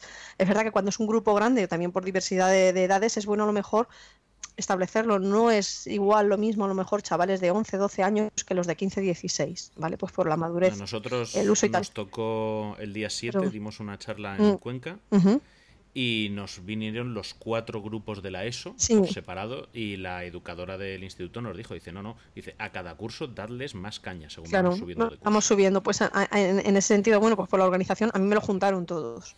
Y me juntaron como unos 150 alumnos, todos. Eh, yo creo que entonces arrastro también un poco el tema de, de, lo de la voz, que me viene un poco la funía porque se han juntado en el último mes muchísimas charlas de ese estilo. Y sí que es verdad que, que vibramos de emoción todos juntos. O sea, la anécdota que recuerdo aquel día es que eh, especialmente me lo comentaban los, los educadores, ¿no? La, persona de contacto al entrar.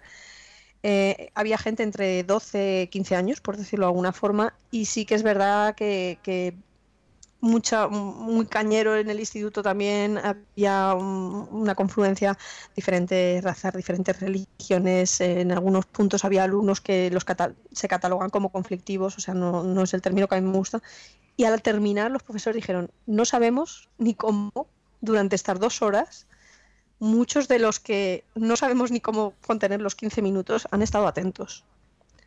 Vibramos de emoción, creo que todos juntos aquel día, y para mí ese es un recuerdo muy bonito. Cada charla, cada sesión es diferente, ya digo que no es excluyente. En cibercooperantes van estas, pero en otras de concienciación, tanto padres, alumnos y, menores, o sea, alumnos y profesores, eh, realizo bastantes.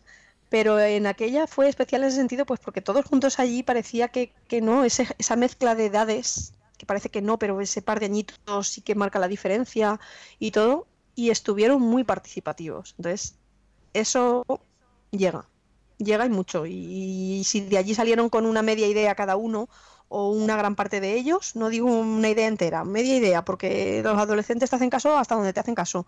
Pero a muchos sí que creo que les llegó. Y si a lo mejor en lugar de publicar sus 40 fotos, publican tres y en esas tres no hay ninguna que les pueda poner en una situación de riesgo, pues porque no miden las consecuencias de determinado y digo fotografías por decir vídeo o comentario, eh, yo me doy por satisfecha. Pues sí, la verdad es que cuando logras que, se queden con alguna idea o que se den cuenta que también a nosotros nos pasó otra cosa al revés. Nos salió un, llamémosle gracioso, que cuando explicamos cierta cuestión tecnológica, él se pensó que haciendo las cosas de determinada manera no le podían pillar. Ah, ya, claro. Y entonces, claro, ahí entramos a saco y le echamos pues todo el miedo del mundo en el cuerpo. sí. O sea, diciendo, primero, digo, esto es digital, digo, estás dejando rastro por todas partes. Es lo único que hace falta es una persona que sepa leerlo. Digo, pero olvídate de que no te van a pillar. Sí, no, ese, ese... Y ahí ya, ahí ya. cambió la actitud un poquito. Sí, el falso, el falso anonimato que todos nos creemos que nos infiere el estar detrás de una pantalla, llámese pantalla de ordenador, de smartphone, de tablet, etcétera, que, que nos creemos que estamos ahí como que no nos están viendo igual, nos ocultamos no, no, bajo nuestro avatar, a lo mejor con reconocible con una foto, con un nombre falso, lo que sea, un perfil falso, nos creamos un avatar, que ponemos una ilustración y nos creemos que estamos ahí como con una coraza de anonimato, que no nadie va a saber realmente que somos nosotros los que lanzamos X cosa o tal. Aquí dejamos un rastro tremendo, como tú dices, hace falta la persona que sabe leer ese rastro que igual no es evidente a los ojos, pero mirando las técnicas hemos ido dejando un montón de miguitas de pan y basta ir retrocediendo en ese, en ese rastro de miguitas de pan para dar con la persona. En nuestro caso además fue muy curioso porque la medida de anonimato que, esta que, este, que este alumno planteaba era una cosa muy básica. Muy. Era, a ver, era tan básica, tan básica que no era una medida de anonimato. Ya, bueno, pues por eso. Pero él, claro, te hace la pregunta, ¿no? Es, pues, sí, sí, son las dudas. Que tiene uno o dos años más que los demás, que dice, mira, yo aquí me salto lo que. No, y que tiene muchas inquietudes. Y. Mm. Claro, era, era la mezcla esa de inquietud y el, y el punto chulesco que le salió al, a ese alumno, que por suerte hombre, esperamos haber influido un poco porque mm. parece ser que sí había tenido algún conato anterior, nada grave, pero... Mm. Y esperamos haberle concienciado. Nosotros, por ejemplo, incidimos también bastante en nuestra charla en que no solo hay que apoyar a la víctima, sino incluso si tú estás con el acosador, con el que genera problemas, párale los pies. Si de verdad es tu amigo, párale los pies antes de que se meta en un lío del que no pueda salir. Sí. Si es tu amigo, hazlo por él, aunque no sea por la víctima, hazlo por tu amigo. Sí, sí, es que es, eso, es concienciar en los, en los riesgos que existen en Internet, en los peligros que existen en Internet y también las responsabilidades que implica y los delitos en los cuales se pueden incurrir.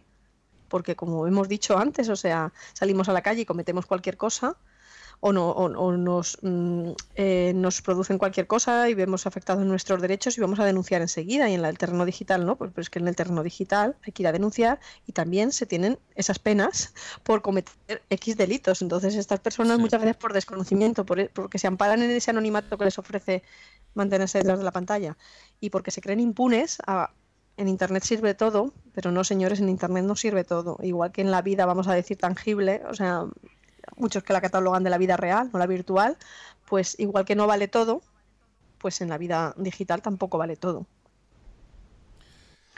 Pues. Muy bien, pues. Mm, bueno, pues. Eh, está muy bien todo lo que hemos hablado, pero nos imaginamos que vivirás de algo, ¿no? Del aire también, respiro y esas cosas. sí, no, bueno. Siempre está la opción de hacerse a la coreta, pero vamos. Sí, no, pero bueno, eh, son muchas cosas e intento, intento lanzar, o sea, intento que todo también gire en torno también al proyecto que me que he lanzado y esas cosas, ¿no? De que todo lo que tiene que ver también eh, con la faceta de presentadora, con la faceta de formadora, pues son cosas que me vienen relacionadas también con el proyecto que estoy llevando a cabo, con mi proyecto, Yolanda Corral, ¿vale? Quiero decir que, que, ahí en, que absorbo un poco, un poco todo y que toco estas cosas, es decir, que aquellos talleres de formación que puedo dar pues van relacionados con los temas eh, eh, que toco, no solamente de seguridad digital, sino otros temas, etcétera. Profesionalmente, profesionalmente, profesionalmente das, para empresas, para empresas y cosas de estas. Lo que vaya saliendo, lo que surja. Si surge, van, surgiendo, van surgiendo, como el que digo, poco a poco. Sí, claro, para particulares. ¿Cómo? Véndete, ah, cuéntanos eh, un curso que hayas hecho, por ejemplo, para una empresa, qué tipo de temática, para que, oye, gente que nos pueda escuchar y que pueda estar interesada en tus servicios, sepa, primero, las coordenadas de dónde localizarte y segundo, pues eso, ¿qué le ofreces? Las coordenadas están fácil de, llegar como yolandacorral.com, es decir, viene dado con, mi nombre porque bajo ese paraguas incluso ahí está metido tanto bueno pues lo que hay de Hangout Neo, que ya digo que está un poco como en stand-by, como, como he dicho, lo que es el canal, por decirlo de alguna forma, y Palabra de Hacker está contenido, o sea, todos los contenidos los van a encontrar ahí todo metido en mi, en mi página web, independientemente de que luego estén pues, por las diferentes redes sociales o en los canales de YouTube. Entonces, eh, como hemos dicho, mi faceta de vienen todas las tres patas del banco, pero vienen todas eh, implicadas, ¿no? La comunicación, la formación y presentadora de eventos online y, offline. Pues eh, mi faceta de, formadora, aparte de talleres relacionados con, con seguridad digital, sin ser la experta entendida en tecnología, como he dicho, de conocimientos técnicos de teleco, ingenieros informáticos, etcétera, pero sí de seguridad digital, sí que es verdad que, dando talleres y formación sobre estas cosas, pero luego también otra serie de, talleres que tienen y que abarcan también con esa mi, otra faceta que tiene que ver con el tema de, las redes sociales, del social media, de la marca personal, de YouTube, por ejemplo, de, talleres, ¿no? De cómo, de cómo utilizar, cómo utilizar YouTube, cómo tener un canal profesional, cómo saber sacarle partido a YouTube, que no es simplemente me abro la cuenta, subo vídeos y ya está, sino que conozco las reglas, conozco el potencial que tiene, cómo lo puedo utilizar esas cosas. El tema de la marca personal mm, es un tema que me, que me gusta mucho, el, el, dar a conocer eh, la, funcionalidad, ¿no? el, que todos necesitamos eh, situarnos en ese mapa, en esas ¿no? que, que, localicen fácilmente nuestras coordenadas, pues porque vamos dejando esas miguitas de pan como profesionales, marca personal, talleres de LinkedIn, o sea, empleo 2.0.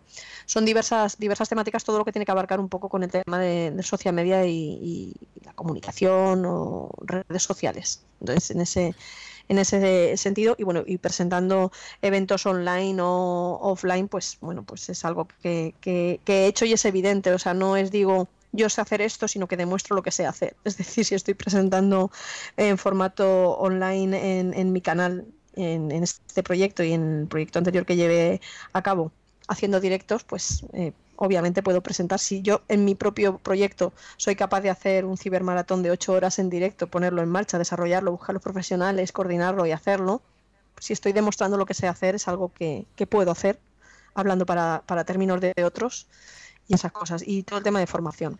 Es, algo que estoy potenciando. Yo es que he depositado muchísimo tiempo en poner en marcha y en levantar todo lo que tiene que ver con la página web, con yolandacorral.com, que es Hangout Neo y Palabra de Hacker. Entonces, le he dedicado todo mucho tiempo a ponerlo en marcha, o sea, porque, como, me dicen, no vivimos del aire, pero, pero dedicamos un tiempo y un esfuerzo a, algo en lo que estás en lo que crees sólidamente y que te muestre haciendo lo que puedes hacer como profesional. Es decir, no, no es yo sé hacer esto, sino demuestro lo que sé hacer y en función de eso la gente que quiera ponerse en contacto conmigo, pues hablamos, simplemente. Será por hablar. inbound, marketing que dicen los profesionales del, mundillo. Sí, tendemos tendencia a ponerle palabras a todo. Y cuanto más una mejor. exactamente, correcto. Sí, algunas pues, veces yo cuando voy a eventos eh, siempre me encuentro alguna tarjeta con alguna etiqueta que no existía. Ya, ya, y empieza, empieza a utilizarse. ¿Y esto que es? Y a partir de ahí empiezas a escucharla mucho más. Esas cosas pasan, sí. Tendemos a, catalogar. Y ya la cantidad de CEOs que encontramos en las tarjetas que nos dan en los diferentes sitios, todo el mundo es CEO de algo. Y sí, pero, pero, pero, pero es como una tendencia natural. Hay, mucha, hay muchas cosas. Claro, no, a, mí, a mí mucha gente es verdad que me pregunta, bueno, pero en palabra de hacker no en eso. Eh, ¿Qué hacéis? O que, digo, no, es que soy yo. O sea, quiero decir, palabra de hacker soy yo. No, no es, no hay un equipo detrás de gente. Hay todos esos colaboradores a los que les doy y estoy agradecidísima ¿no? a todos esos profesionales, colaboradores, invitados que participan o que me dejan grabar sus ponencias, etcétera. Pero lo que es llevar el día a día de palabra de hacker y todo lo, el resto de proyectos en ese, soy yo. O sea, no, no hay otra vuelta. O sea, entonces, que hay que, que pongo en la tarjeta? Pongo un poco de todo, o sea, desde la becaria hasta el CEO, hasta quien edita, hasta quien presenta, hasta quien todo, o sea, abarcaría un poco todo. Entonces, por eso creadora de este universo, pues bueno, pues creadora de, mi propio universo, de mi propio proyecto en el que, en el que creo. Y, eso, y que, es importante divulgar en seguridad. Entonces, obviamente hoy tenemos ahí a nuestro alcance la tecnología para esas ideas que tienes, hacerlas caminar. No necesitas depender de terceros en muchas cosas para hacer caminar tus, tus ideas. Y si estás eh, de acuerdo con ellas y, participas, pues bueno, pues van llegando cosas paralelas y proyectos para no ir viviendo del aire y que vayan surgiendo otras cosas paralelas. Aparte de eso, decir que si algún aburrido o Mm. algún toca narices como el del ataque de DOS que te hicieron cuando hablasteis del tema, eh, que antes de hacer cosas así, mm, la gente que, que se lo plantea, al menos contigo, se plantee el hecho de toda la lista de amigos que tienes que han estado pasando por tu programa, por tus conferencias, en las conferencias en las que tú participas y asistes. Tú tienes una pequeña legión de profesionales detrás que a lo mejor a un aburrido no le conviene enfadar. ¿Vale? Esto lo dejamos así como aviso. a Sí, pero no, pero, pero, pero no solamente llevarlo en, en ese sentido, que bueno, que sí que, que- que es cierto, obviamente, saber, chiste, saber sí, sí, sí, es obviamente saber recurrir a todos esos profesionales a los cuales ya no catalogo como invitados, gente que he tenido y ya está, sino que forman parte de mi día a día. Tengo comunicación diaria con mucha gente de, de- de- de ellos, o sea, de, ya llegan a un punto en el que se, se pasa, ¿no? Ese, ese, esa persona con la que entraste en contacto a través de redes sociales que tuviste el gusto de desvirtualizar en su día, ya forman parte de ese círculo mucho más cercano en el que ya vas diciendo ya no son conocidos, sino que ya son amigos, ¿vale? En ese sentido, y, yo agradecidísima porque cada día aprendo mucho más de ellos, pero que ya roza una, una relación de- con muchos de ellos eh, de, necesitar alguna cosa y estar ahí, ¿no? En ambas partes. Esta es bidireccional, tanto de ellos hacia mi parte como, como yo hacia la suya. Entonces, mm, es un aviso que tú puedes decir, o sea, porque obviamente no es porque tenga ese respaldo de gente que me van a apoyar, que sí que los voy a es- tener, es un sino chiste. que A lo sí, que sí, no, no, yo te entiendo. Gente que se relaciona mucho, que Pero- no es el típico. Pero la cerrado. gente, la gente que tenga en cuenta que ese aburrido que vaya a molestar a otro usuario, no que yo tenga ese, esa gente con la que me pueda apoyar o la que le pueda consultar o lanzar una pregunta, sino que a cualquier usuario al que le lance algo por aburrimiento puede tener consecuencias serias. Ese es el mensaje que yo Muy serias, decir. muy serias. Sí, no, sí, es sí. simplemente, no es simplemente el hecho de que yo pueda a lo mejor tener determinados contactos a los que recurrir y decir que me orienten, que me ayuden, que me... Sí, que me echen una La- mano la o cualquier cosa que sino que cualquier persona tenga por claro que el mensaje que hay que lanzar es que cualquier aburrido o más allá de aburrido que se dedique a hacer estas cosas que no existe impunidad plena, que en internet igual que en la vida tangible como hemos dicho va a tener una serie de consecuencias porque van dejando un rastro en todo lo que hacen.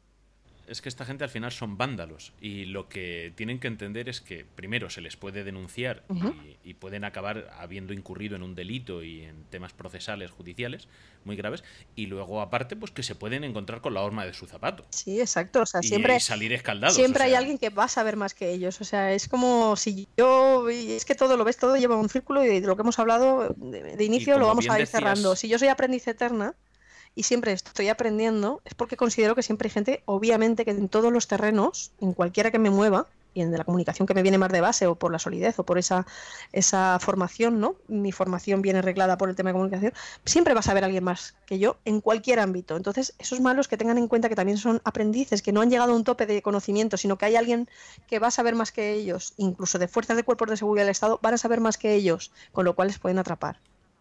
Y todos estos profesionales de los que hablamos, como bien decías antes al, al definir el, el término de hacker, eh, ninguno se atribuye ese término, sino que se lo dan otros, porque son gente que es- viven en ese, en ese formato de vida que definías, me ha encantado el término, como nómada del conocimiento. Sí, Entonces, nunca son gente que va a ir presumiendo.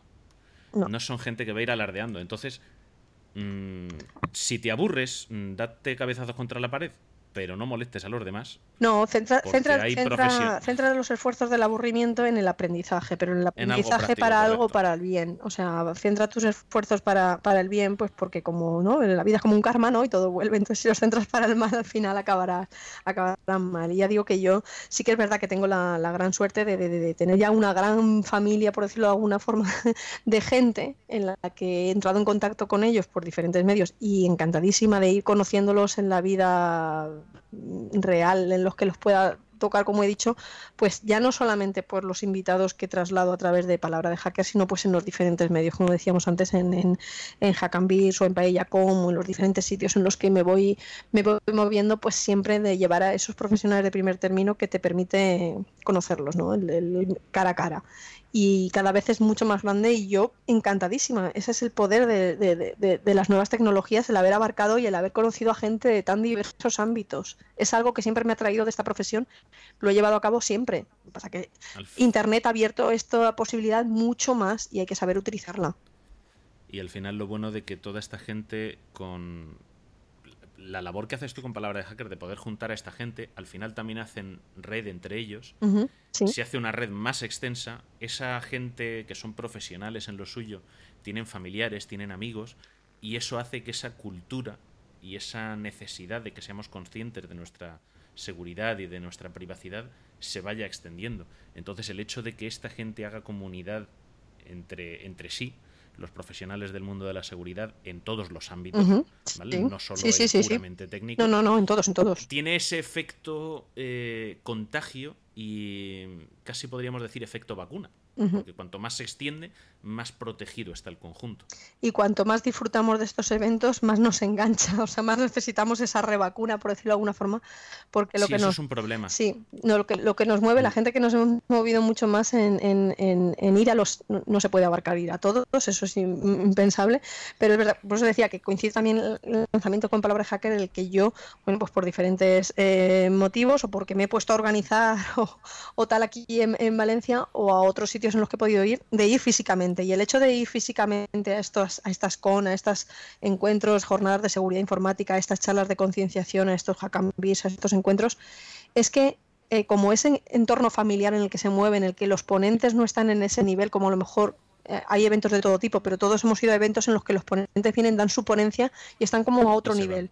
O sea, y se van, no están, Sí. no están, eh, no se implica, hay por- eventos y eventos, pero hay algunos que todos tenemos una referencia de ciertos eventos a los que hemos podido ir, en, el que los, en que los ponentes es el rato en el que suben al escenario y bajan. Y ya está, no, no, no tienes más relación. No, Sí. Cualquier usuario que asiste al evento no tiene la posibilidad de tomarse un café, compartir una cena, compartir una comida, contarle algo sin esa premura del tiempo. Hombre, claro, nos vas a tener tres horas, pero no esos dos minutos corriendo en un pasillo, sino que charlan contigo, te explican, incluso abren su ordenador y te explican perfectamente cómo hacer X cosa o te orientan. Y eso sí que te lo encuentras en este tipo de eventos. Y eso acaba enganchando porque se va formando como una gran familia, como digo yo, pues porque puedes recurrir a esos profesionales. Los hayas conocido Sí. previamente a través de redes, los conozcas directamente allí en ese momento y no sabías ni de su existencia, los desvirtualices o, o llámalo como quieras o, o te los vayas reencontrando.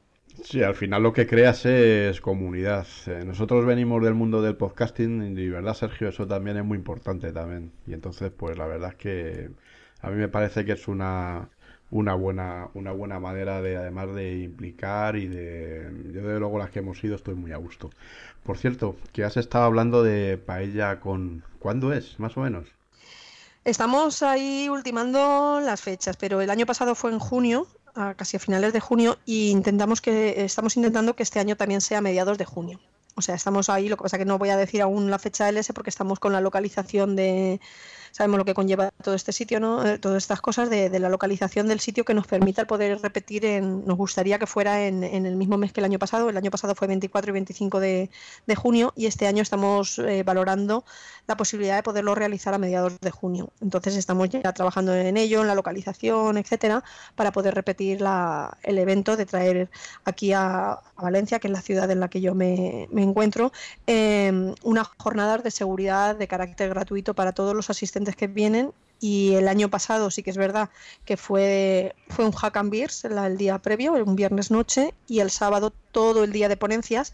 Este año estamos intentando, bueno, pues si se cuadran todas las cosas, localizaciones y cosas, de optar a poder ofrecer, aparte de esa jornada em, todo el día de, ponencias, de la tarde anterior o, o ver cómo la combinación de poder ofrecer también algún tipo de talleres prácticos a, los asistentes, independientemente de Hack and Beers, que eso también lo, organizaríamos en paralelo, y tal vez alguna actividad de...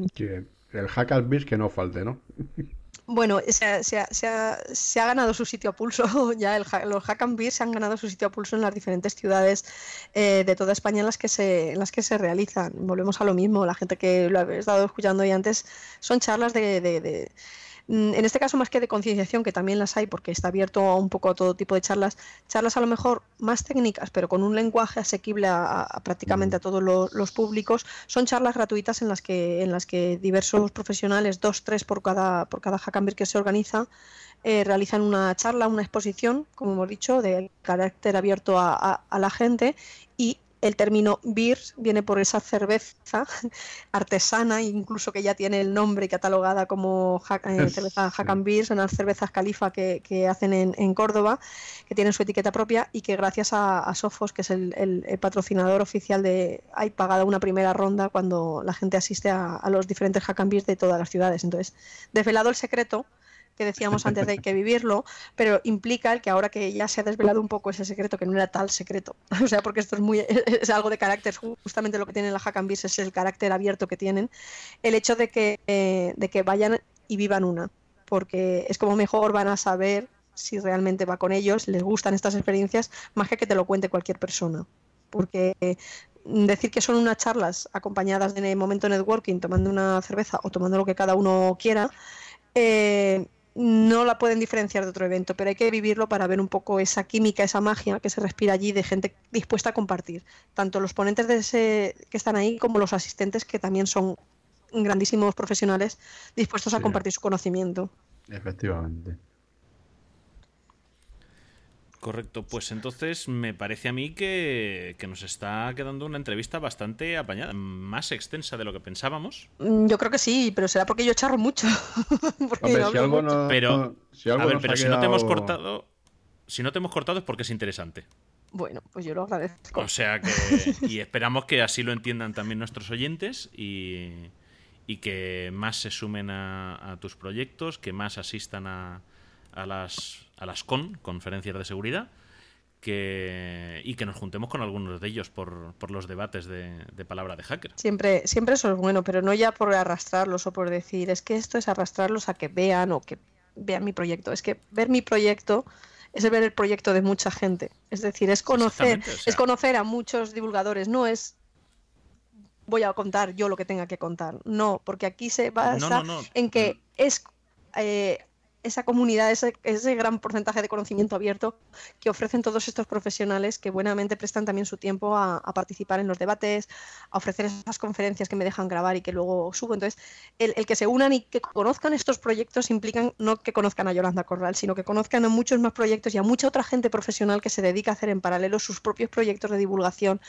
de seguridad, de conferencias, etcétera, a las que animo que, que, de verdad que participen, que participen en todos, porque realmente estaremos ganando en seguridad digital todos. Y es lo importante. Eso, y cuando te llama alguien después de pues eso, hablar con cualquiera de estas cosas, o grabas un podcast, o participas en un debate, o una conversación por Twitter, y alguien luego te escribe, oye, esto de lo que estuviste hablando, que resulta que yo no tengo, yo sé, cambiar la contraseña del router. Mm, me entero de que es muy importante. Sí. Ayúdame. Nosotros. entonces se te salta ahí una lagrimita pensando, diciendo, una, una persona Hicimos. Nosotros eh, hicimos el último programa sobre seguridad en los routers. Y la verdad es que nos hemos quedado sorprendidos porque ha tenido una aceptación buenísima. Y, lo que a nosotros parece que es básico, pues realmente es un tema que era necesario y no creíamos que iba a tener ese impacto, sinceramente. Es muy necesario. Es que si, si se hubiera, si se hiciera una campaña en televisión diciendo la importancia de cambiar el contraseña y el usuario del router, igual que se dijo que había que ponerse el cinturón de seguridad, eso que nos parece ya básico para muchos, sería básico para todos. Pero como no se ha hecho esa campaña de concienciación, mucha gente sigue dejando sus contraseñas habilitadas por defecto, sus usuarios y sus contraseñas, que la ven una contraseña, que como siempre han oído que las contraseñas deben de ser largas, combinar letras, números, caracteres especiales, etcétera, y cuando le dan la vuelta a su router, que vienen y lo instalan en casa, ven una contraseña súper larga de con una combinación de eso, se creen que es lo suficientemente robusta y que no hace falta cambiarla y que ya se lo han dado hecho.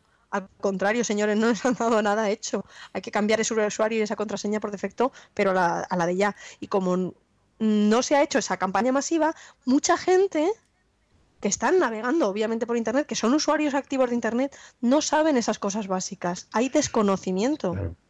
Pero porque eso se pega un poco con las campañas de las, en este caso, de las compañías que prestan servicios con el tema del plug and play. Mm, Que, es fácil de que- usar todo. que está bien, o sea, hay que dar facilidades para el uso, pero lo que decimos siempre, hay que tener una parte ahí de, de responsabilidad también con el uso.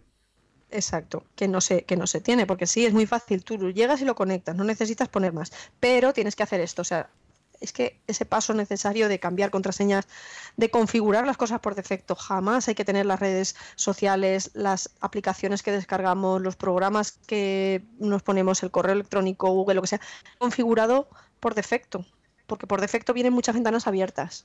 Entonces, es. mejor que nosotros controlemos qué ventanas queremos que se queden abiertas y qué ventanas se queden cerradas. La puerta a puerta va con llave, en seguridad, 100% de seguridad, si es algo de lo que aprendí de los maravillosos hackers, una de las cosas que, que aprendí de, de- de- la comunidad, ¿no? de, lo que me han aprendido, que me han enseñado, es que la seguridad 100% no existe. Partiendo de la base de que la seguridad 100% no existe que nadie te va a asegurar que nunca jamás va a pasar algo, porque eso no se puede asegurar, porque siempre puede existir alguna vulnerabilidad, alguna cosa que se desconocía, etcétera. Partiendo de esa base, vayamos a que sea lo más cercano al 100% posible nuestra propia seguridad digital por el bien nuestro y el de el nuestra red de contactos y, y- y la gente que tenemos alrededor. Es que es importante. Es importante. Pues sí. Pues no podemos estar más Pues- de acuerdo. Pues yo me alegro muchísimo y agradezco, Pues de verdad que agradezco tanto Raúl como Sergio esta invitación a participar en vuestro, en vuestro programa. La verdad es que me he sentido muy a gusto en esta charla que, que hemos tenido. Eh, ya digo, la voz no ha sido todo lo adecuada que, que quisiera, pues porque no, este resfriado no, no me la tiene en las mejores condiciones, pero que os agradezco muchísimo, pues eso, que, que, que os acercáis a mí el día de, de Honisec, pues porque como estoy a mil cosas, hay veces que no, no me da el, el- el- el saludar a, a todo el mundo. O sea, el yo agradezco que la gente se acerque porque estoy tan pendiente de mil cosas que hay veces que no, no, no, no sé muy bien toda la gente que, que- que tengo alrededor. Entonces agradezco que os acercáis aquel día y que aquel día diera pie a, a esa entrevista en la que me he sentido tan a gusto con vosotros. Pues Pues sí, sí, entrevista, entrevista prometida y que ha tardado más de lo que pensábamos, bueno, por temas temas diversos. diversos. Y vamos a ir, Vamos a ir cerrando, cerrando. Y quería, bueno, quería, bueno, dos primero cosas. dos cosas. Eh, Eh, ya sabemos que no eres muda, te encanta hablar, lo has dicho y lo has demostrado. Sí, lo he Y mostrado, ¿para qué- ¿Para qué voy a engañar? Yo lo digo desde el principio. Agradecerte enormemente porque soy, somos conscientes del esfuerzo que estás haciendo, pues tienes la voz y estás con tos y estás con haciendo un esfuerzo. No, Que se agradece. Yo, yo lo, me llegó ese correo sin jamones y sin vino y sin nada. Me llegó el correo Paciencia, paciencia. y dije que, que sí, no, no, tranquilo, no hace, no hace falta ya. eh, la gratitud es, es de compartir este rato y, y realmente de... Si es que si estas cosas llegan a, a una persona, a dos, a tres, y que despierten y abran los ojos a la importancia de la seguridad digital, como yo progresivamente los he ido ab- abriendo conforme me he ido acercando a esta, a este, a esta serie de profesionales, ¿vale? En, en ese terreno, pero podría abarcarlo en cualquier otro, pues por esa necesidad de aprendizaje constante que tengo y el ir conociendo cosas me hace ser más cautelosa en, en- en ciertas, en ciertas cosas. Entonces, yo lo agradezco enormemente porque hemos echado un, un ratito muy, muy bueno compartiendo cosas y difundiendo una diversidad de proyectos, no los míos, sino los de lo del resto de la gente, que es que son importantes, que la gente tome conciencia y cuando se entere que hay una iniciativa cercana a su casa o que la van a hacer en su centro, en el centro educativo de sus hijos o en su empresa, que vayan a estas charlas de concienciación con los ojos abiertos, eh, con ganas de aprender, con las orejas ahí también totalmente abiertas para absorber todo esto, porque la seguridad digital nos importa a todos. Y si no hay nada cerca de su ciudad o provincia, Que lo reclamen o que lo monten, que lo monten, que aquí consiste en montarlo, o sea, quiero decir, ¿quién me iba a decir a mí que yo iba, mm, que yo me meto en todos los araos, es que me falta a la de tres para meterme en todos los araos, creo que también se me nota, entonces, que iba a, poner en marcha este tipo de eventos de verdad, o sea, Com nació pues porque cuando yo estaba viendo en streaming hace un par de años por una red más segura, Josep Albor, uno de los ponentes eh, uno de los que ya forma parte de como ya amigos, como ya he dicho, estaba en el escenario en, de, por una red más segura. Yo lo estaba viendo desde mi casa, en ese momento no, no pude ir y nombró, bueno, eh, Josep Albor también es valenciano, entonces nombró no sé qué de la paella y le dije, bueno, Josep, que ya sabes como esto, que la frase no hay webs, y hay mucha gente que no la sepa, es el, sobre la mesa pones un no hay webs y salen adelante cualquier proyecto que se te ponga por delante. Y en aquel momento de Josep, no lo digas muy alto, que para ella no hay webs, ponencias, aquí en Valencia montamos una jornada de seguridad. Para entonces no había nacido palabra de hacker, para entonces no habían nacido muchos otros proyectos, pero yo ya estaba avanzando en, obviamente como comenté al principio, por otro proyecto estaba muy implicada con los temas de, seguridad, ahora lo estoy mucho más y, ojalá y, sigas estándolo mucho más por esas hambres de aprendizaje. Y nació por un no hay webs, viendo un streaming, eh, utilizando esa tecnología, viendo otro evento y surgió un poco así. Luego ya me apoyé en los compañeros que, forman conmigo eh, también Hackambis Valencia, con Tony y Raúl, y, tiramos adelante sacando este proyecto. Entonces, esa gente que no haya eventos en su ciudad o que las reclame para que las pueda ver, ¿no? recurriendo a cibercooperantes, al plan director de la Policía y Guardia Civil, a mil iniciativas o que se ponga a montar eventos.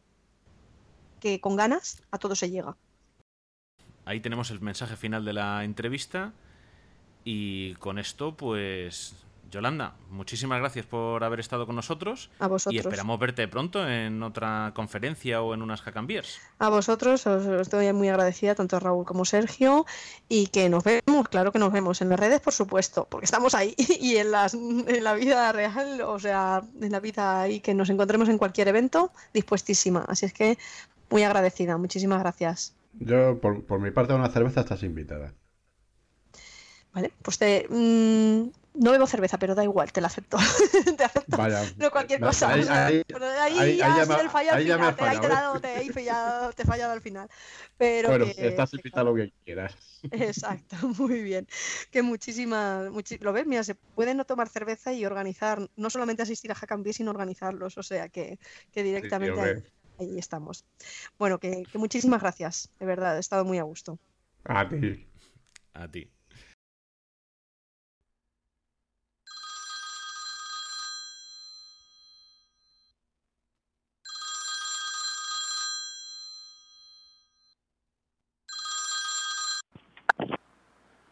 Buenas tardes. Está llamando a Bitácora de Ciberseguridad. Le atiende Sergio. ¿En qué puedo ayudarle? Hola Sergio, soy yo. ¿Yo quién? Yo, Ofelia, ya sabes. Ah, la ro... Ofelia, ¿qué tal? Sabes que me has hecho la puñeta, ¿no? No sé de qué me hablas. ¿Qué puñetera eres? ¿No te acuerdas hace un mes? Preguntándome por temas de ciberseguridad y dónde podías aprender más. Y luego preguntándome que qué tal la radio donde está Invita a la casa y yo en confianza contándotelo todo. Si es que soy tonto. ¿Y a ti qué más te dan los tontos a las tres de invita a la casa? ¿Pero cómo que qué más da? Que son mis amigos, que les ayudo como técnico de sonido cuando puedo. No fastidies, eso es un chiste de clipo. ¿A ti te parece que estoy de broma? Esto... eh... Verás cómo se enteren Hugo, Teresa y Julián. Me has metido en un follón. Y encima trabajando de buen rollo con José Carlos, de Memorias de un Tambor. Menos mal que al menos eres buena currante con él que es buena gente. Es que José Carlos me deja ir los viernes en casualware y no me hace trabajar los fines de semana. Que ese no es el caso. Que por qué le haces la puñeta a los otros aprovechándote de Raúl y de mí. La venganza es un código que se sirve compilado. Te voy a compilar yo a ti hasta los comentarios. Ahora que les digo. Te aprovechas de que yo estaba allí. Precisamente los dos primeros días que les atacaste yo estaba allí. No quería causarte problemas. Pues lo disimulas muy bien. Sabes que Raúl quería ficharte. ¿Ahora qué? ¿Con qué cara le digo que tú me tomaste el pelo y te aprovechaste de bitácora de ciberseguridad para fastidiar a los de Invita a la casa? Lo siento, se me acaban las monedas. ¿Pero qué monedas? Si eres una inteligencia artificial. Te llamo desde una cabina para que no me rastreen. ¿Pero tú eres tonta o tan programado en Java? Adiós. ¿Hola? ¿Hola? ¿Ofelia? La madre que la parió. Tras la magnífica entrevista que nos ha brindado Yolanda, solo nos queda daros las gracias por escuchar Bitácora de Ciberseguridad. Ya sabéis que si tenéis cualquier duda o sugerencia, no dudéis en contactar con nosotros por email en ciberseguridad.avpodcast.net. Por Facebook en bitácora de ciberseguridad.com barra Facebook. Por Twitter en arroba vitaciber.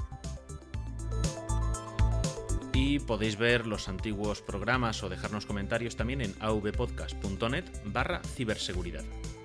Podéis visitar nuestra web avpodcast.net barra ciberseguridad, que está alojada en SiteGround. Podéis escuchar nuestro podcast desde iTunes, desde iVoox y si utilizáis eh, plataforma iOS, eh, os recomendamos la aplicación Ucast como podcatcher. Hasta el próximo episodio.